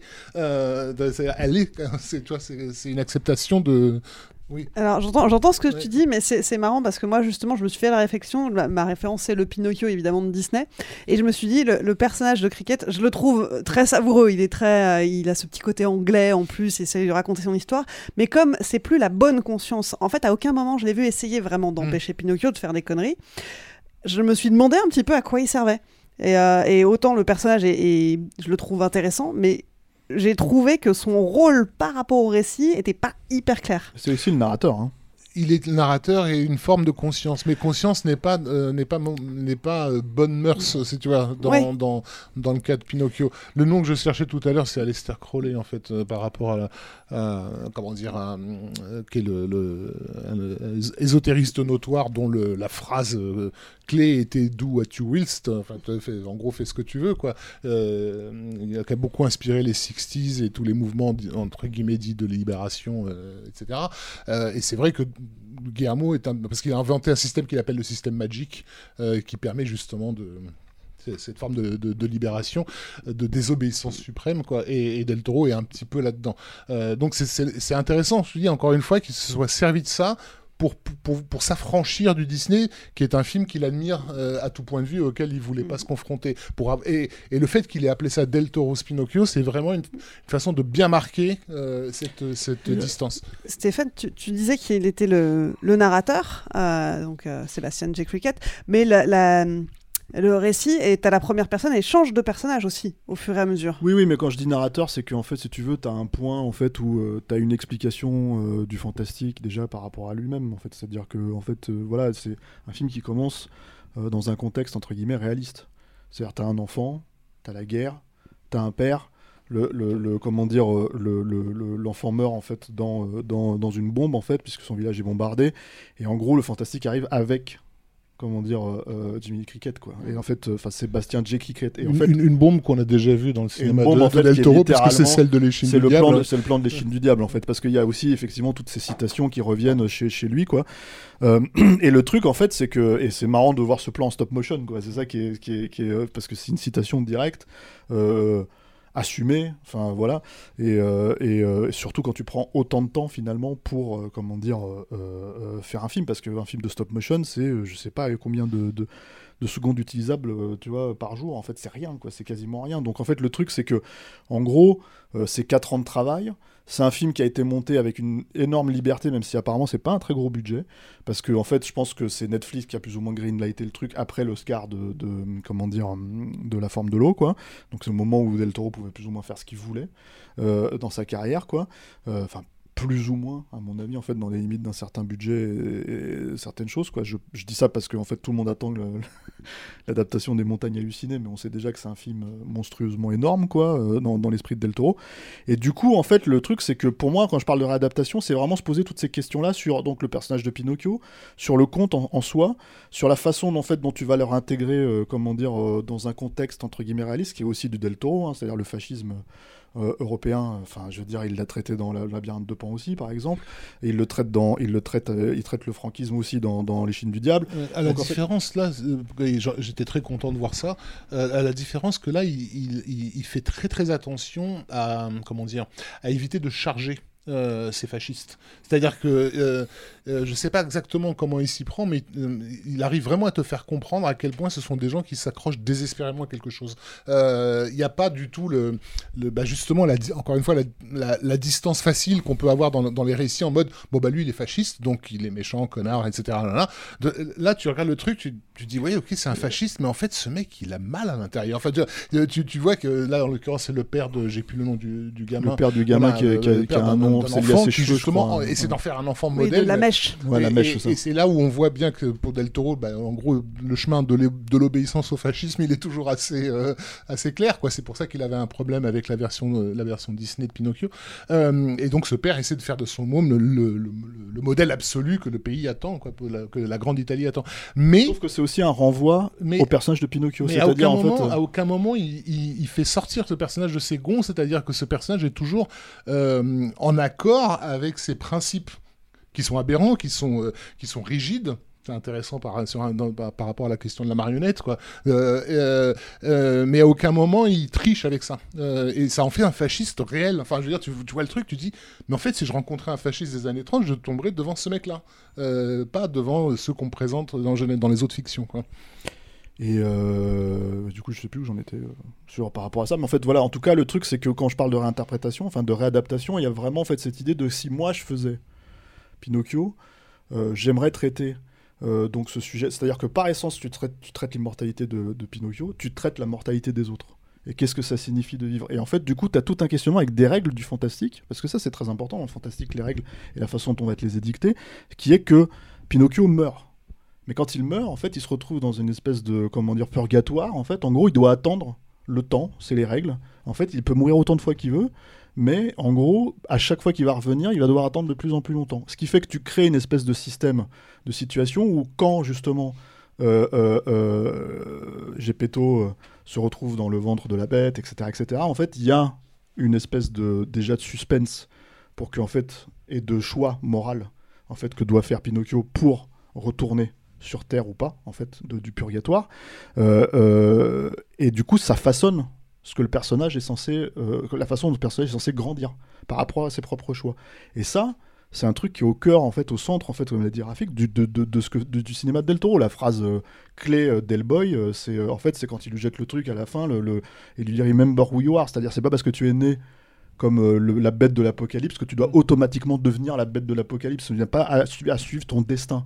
En fait, euh, ce n'est pas ton destin, c'est toi qui façonnes ton destin. Et toute l'idée en fait de créer le personnage en fait de Pinocchio à travers cet angle-là, en gros, c'est une façon de se réapproprier le, le, conte, en fait, on va dire, quoi, et de se poser des questions. Et du coup, euh, ça n'a, enfin, c'est là où en fait tu te retrouves avec un espèce de, comment dire, euh, de logique interne au film, qui et qui le rend, moi, je crois, à mon sens, hyper incarné, qui est de dire, bah voilà, en fait, la baleine, c'est plus la baleine, en fait. C'est une vraie créature euh, mythologique. un- comment ils avaient, enfin, c'est un, un goldfish, je sais plus, enfin, un truc, euh, voilà, et c'est, et c'est hyper, euh, comment dire, monstrueux, en fait. Ce n'est plus, en fait, une, une créature de la nature, etc.. C'est vraiment, en fait, difforme, c'est, autre chose, quoi. Et, et, et donc, voilà, tu te retrouves avec tout ce truc-là, et effectivement, la scène finale. Et là, en fait, on, vraiment, on spoil, hein, donc il faut faire attention. euh, on le dit parce que le film n'est pas encore sorti, il n'est pas encore sur Netflix, quoi, au moment où on publie, quoi. Et voilà, la scène finale, c'est, ça t'arrache les larmes, en fait. Ça t'arrache vraiment les larmes parce que c'est vraiment un questionnement sur le deuil, c'est vraiment un questionnement sur, comment dire, euh, euh, tout ce que toi, tu vas vivre en tant qu'enfant et la perte que tu vas avoir. Ce qui est un truc qui, à mon sens, en fait, dans toutes les autres versions de Pinocchio que je connais, n'a jamais vraiment été traité. En fait, sous cet angle-là, parce que qu'est-ce qu'un enfant perd? C'est ça la- la- le, le questionnement. Et en gros, euh, bah, évidemment, là, on, on l'a dit, Marie l'a dit, il vient de perdre sa mère, mais c'était pas prévu. C'est un, film qui a été écrit il y a très longtemps. Il l'a écrit avec Matthew Robbins, qui est, qui est le réalisateur de. Ouais. de- Matthew Robbins, ouais, le réalisateur du Dragon du lac de feu. Ouais. C'est surtout un, un excellent euh, script doctor qui a jamais, d'ailleurs, qui a jamais fait connaître son son rôle euh, important euh, sur un film qui s'appelait La guerre des étoiles euh, et qui a plutôt bien marché et, et en fait il avait filé quelques coups de main à Lucas aussi pour la réécriture. Enfin, en tout cas c'est quelqu'un qui sait ce qu'il fait. Quoi. Et ça participe en fait d'une écriture parce que quand Del Toro est arrivé aux États-Unis après euh, Chronos, en fait, il a commencé à bosser avec certaines personnes, notamment avec cette personne-là, ouais. en fait, sur plusieurs projets qui sont pas forcément euh, faits. Je crois qu'ils ont bossé sur un truc qui s'appelait Meat Market. Non, ça, c'est avec Kim Henkel. Mais en fait, voilà, il y, avait quelques projets comme ça, et donc ça- ça- il fait partie, les prémices, en fait, du projet viennent de là. Ce qui fait que mais- je mais- pense mais que le fait que ça arrive à, à maturation. Gustafsson aussi, c'est- quelqu'un que, à mon avis, il, a- il avait repéré depuis très très longtemps, Mm. puisque il est responsable d'ailleurs d'un traumatisme euh, qu'on a complètement oublié aujourd'hui. Euh, mais il y a un film Disney qui est sorti dans les années 80 qui a dû être retiré de l'affiche à cause des- de la panique des gamins qui cherchaient à sortir de la salle. C'était la suite du Magicien d'Oz qui s'appelait Return to Oz. Euh, euh, Oz, un monde extraordinaire, donc euh, réalisé par Walter Murch. Et certaines séquences étaient vraiment hyper flippantes, dont des séquences en, animées en, pâte à modeler qui mettaient en scène des, pierres qui prenaient des visages humains et qui suivaient l'héroïne dans son dos. Trucs hyper vois, mais super bien fait. Et c'était animé par Gustafsson, en fait, ce- ce- cette partie. Donc Et- voilà, l'idée c'est que ça arrive à maturation en fait de tout ça, et, et je pense effectivement c'est quelque part le bon moment pour Del Toro de faire ce film-là. Je sais pas si c'est un film somme, mais c'était le bon moment en fait pour que ça soit autant incarné en fait, parce qu'il y a ce truc aussi, euh, voilà, même Marie elle a pleuré.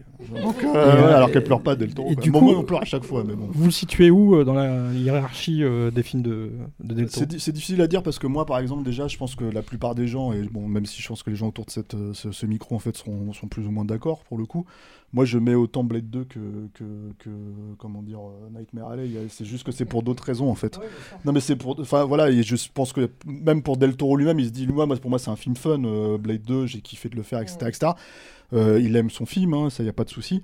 Mais euh, je crois pas qu'il le considère comme un film important comme nous par exemple on le considère important Blade 2 et en fait du coup déjà dans l'histoire du cinéma à mon sens euh, euh, mais en plus euh, le truc c'est que ouais je sais pas moi je sais que j'ai été vraiment vraiment vraiment bluffé par Nightmare Alley je sais que ça m'a vraiment vraiment comment dire Enfin, parce que en fait, là, tu as l'idée de voir un cinéaste qui se met littéralement à nu, en fait, devant toi. C'est-à-dire que, et ça, c'est, je pense, c'est vraiment l'effet post-Oscar. Si tu veux, vous vous dit, ok, d'accord, là, j'y vais, je, je, je fais, je, je, je open bar, donc j'y vais, quoi. Euh, mais après, euh, comment dire, euh, enfin, d'une, d'une certaine manière, moi, j'aime un peu tous ces films, donc globalement. euh, Moi, je vais pas parler de hiérarchie, mais, mais de catégorisation, si on- à mon avis, un autre truc que Del Toro aime pas beaucoup. C'est-à-dire que ce, ce, Pinocchio-là, je le rangerais en fait dans ce que j'appellerais du coup ces œuvres alchimiques qui sont qui sont Chronos et, un peu le labyrinthe de Pan. Parce que vraiment la, question centrale, qui bon, celle euh, dans le conte de Pinocchio, qui est la création de l'âme, qui est déjà un, un principe alchimique euh, par, par essence, lui, il y rajoute le principe la- la- le questionnement pardon de, sur, de- sur l'immortalité d'ailleurs qui, est- qui est censé être le but euh, de, de, de la- de la- de l'opération alchimique hein, la pierre philosophale Euh, mais, mais il te le met sous, vraiment sous, sur la gueule quoi et, et- et ce qui fait pleurer euh, Marie c'est à la fois Arrêtez. ce sentiment Elle va pleurer. c'est à la fois ce sentiment de, de à mon avis hein, de- ce sentiment de perte et de victoire euh, que tu ressens en même temps dans, dans ce plan final Mm. où tu te dis c'est triste, c'est horrible, super, il a gagné. Ouais, j'étais submergée de partout, vois, là, et, et c'est un, et, et ça, c'est pour le coup un, Ouais. truc très très alchimique. Quoi. Et donc là, Eric se dit Putain, pourquoi j'ai pas été à la de presse Tu Et tu te dis, j'ai regardé Spirited, j'ai vraiment pas choisi le bon film, quoi. Non mais Collodi déjà, euh, le type qui a écrit, euh, on suspectait hein, déjà qu'il avait un, un passé d'alchimiste, c'était un type qui était joueur, tu, tu connais l'histoire, hein, qui était au bout de sa vie euh, quand il écrit euh, Pinocchio, euh, et qu'il l'écrit je crois pour euh, payer des dettes de jeu, et ça devient une espèce de feuilleton, et après ça devient un, un monstrueux. C'est toutes les histoires en fait des, des, des gens qui ont été dépassés par leur mythe, Marie Shelley aussi c'est fascinant en fait, où en fait quand elle, euh, avant, elle l'écrit à Frankenstein à 21 ans, hein, mais euh, elle, sa mère, ouais, voilà, elle- juste après avoir fait une fausse couche, et sa mère, elle, quand elle, quand elle, quand elle euh, donne naissance à Shelley, elle meurt aussi. hein. donc elle est entre la créature et le créateur. Quoi. Ça, c'est des trucs, euh, quand on travaillait aux éditions Atlas avec euh, Rafik, euh, on s'engorgeait. euh, voilà, Pire mais que personne n'aurait lisé nos délires. Fatalement, euh, si on veut faire une œuvre alchimique, commencer ouais, à faire Pinocchio, c'est pas, c'est pas aberrant. Quoi. C'est l'œuvre alchimique par excellence. Et elle est d'autant plus fascinante qu'en fait, euh, on croit que c'est caché, mais en fait, quand on regarde et quand on connaît même les parcours héroïques, en fait, qui reprennent euh, certains éléments d'alchimie, tout est là en fait dans Pinocchio. Bah, le ventre de la baleine, oui. Voilà, ça, exemple. Ça fait un petit peu référence à Pinocchio. Par exemple, mais même, euh, voilà, comment un homme devient un héros, un, un héros euh, ben, en devenant humain, en s'inventant une âme, en se transformant en or, quoi. C'est l'idée. Donc, ouais, évidemment, j'ai très envie de le voir. Bon, Très bien. Bah, tu attendras, Mm. comme tout le monde, le 9 décembre. Il sera disponible sur Netflix. Ça, le temps pour un film, c'est fini pour aujourd'hui. Eric, Marie, Stéphane, Pierrick, Rafik, merci. Merci. Merci. Merci. Merci Clémence. Et puis merci à Alain et Antoine à la technique. Ils se sont bouchés les oreilles pendant qu'on spoilait euh, allègrement. Et puis merci à vous qui êtes un peu plus nombreux chaque semaine. Euh, si vous nous suivez et que vous appréciez notre travail, vous pouvez toujours nous suivre sur les réseaux sociaux. Vous pouvez également nous soutenir sur tipeee.com ou sur kisskissbankbank.com, mot-clé Capture Mag. C'est grâce à votre soutien financier qu'on continuera à rester indépendant. Euh, et puis si vous nous découvrez, que c'est la première fois que vous nous écoutez, pensez à vous, abonner pour ne pas rater les prochains épisodes. On est dispo sur toutes les bonnes applis de podcast. On a également une chaîne YouTube. Enfin, euh, pour nous soutenir, vous pouvez également parler de nous à vos amis, relayer donc nos épisodes sur les, sur les réseaux sociaux et mettez-nous des étoiles sur les applis de podcast, ça nous aidera à nous faire connaître et à monter dans les classements. On se retrouve non pas dans un mois mais dans 15 jours puisque nous allons avoir un épisode spécial Noël. Alors spécial Noël mais pas pour parler d'un film de Noël. non. Spécial Marie. Mais, mais, mais 15 jours. euh, 15 jours, trois semaines. Voilà. Euh, c'est le temps qu'on tout le monde puisse voir ce. Il y a un petit film qui sort en décembre. Un petit film qui Réalisé s'appelle... par un petit gars là, qui, qui a qui a l'air prometteur. Ouais. Qui pourrait peut-être faire de parler de lui dans l'histoire du cinéma, on verra. Euh, ça s'appelle Avatar, la voix de l'eau, et c'est réalisé par James Cameron. Cameron. Voilà. Et en gros, euh, en gros, bah oui, on va faire une spéciale. Hein.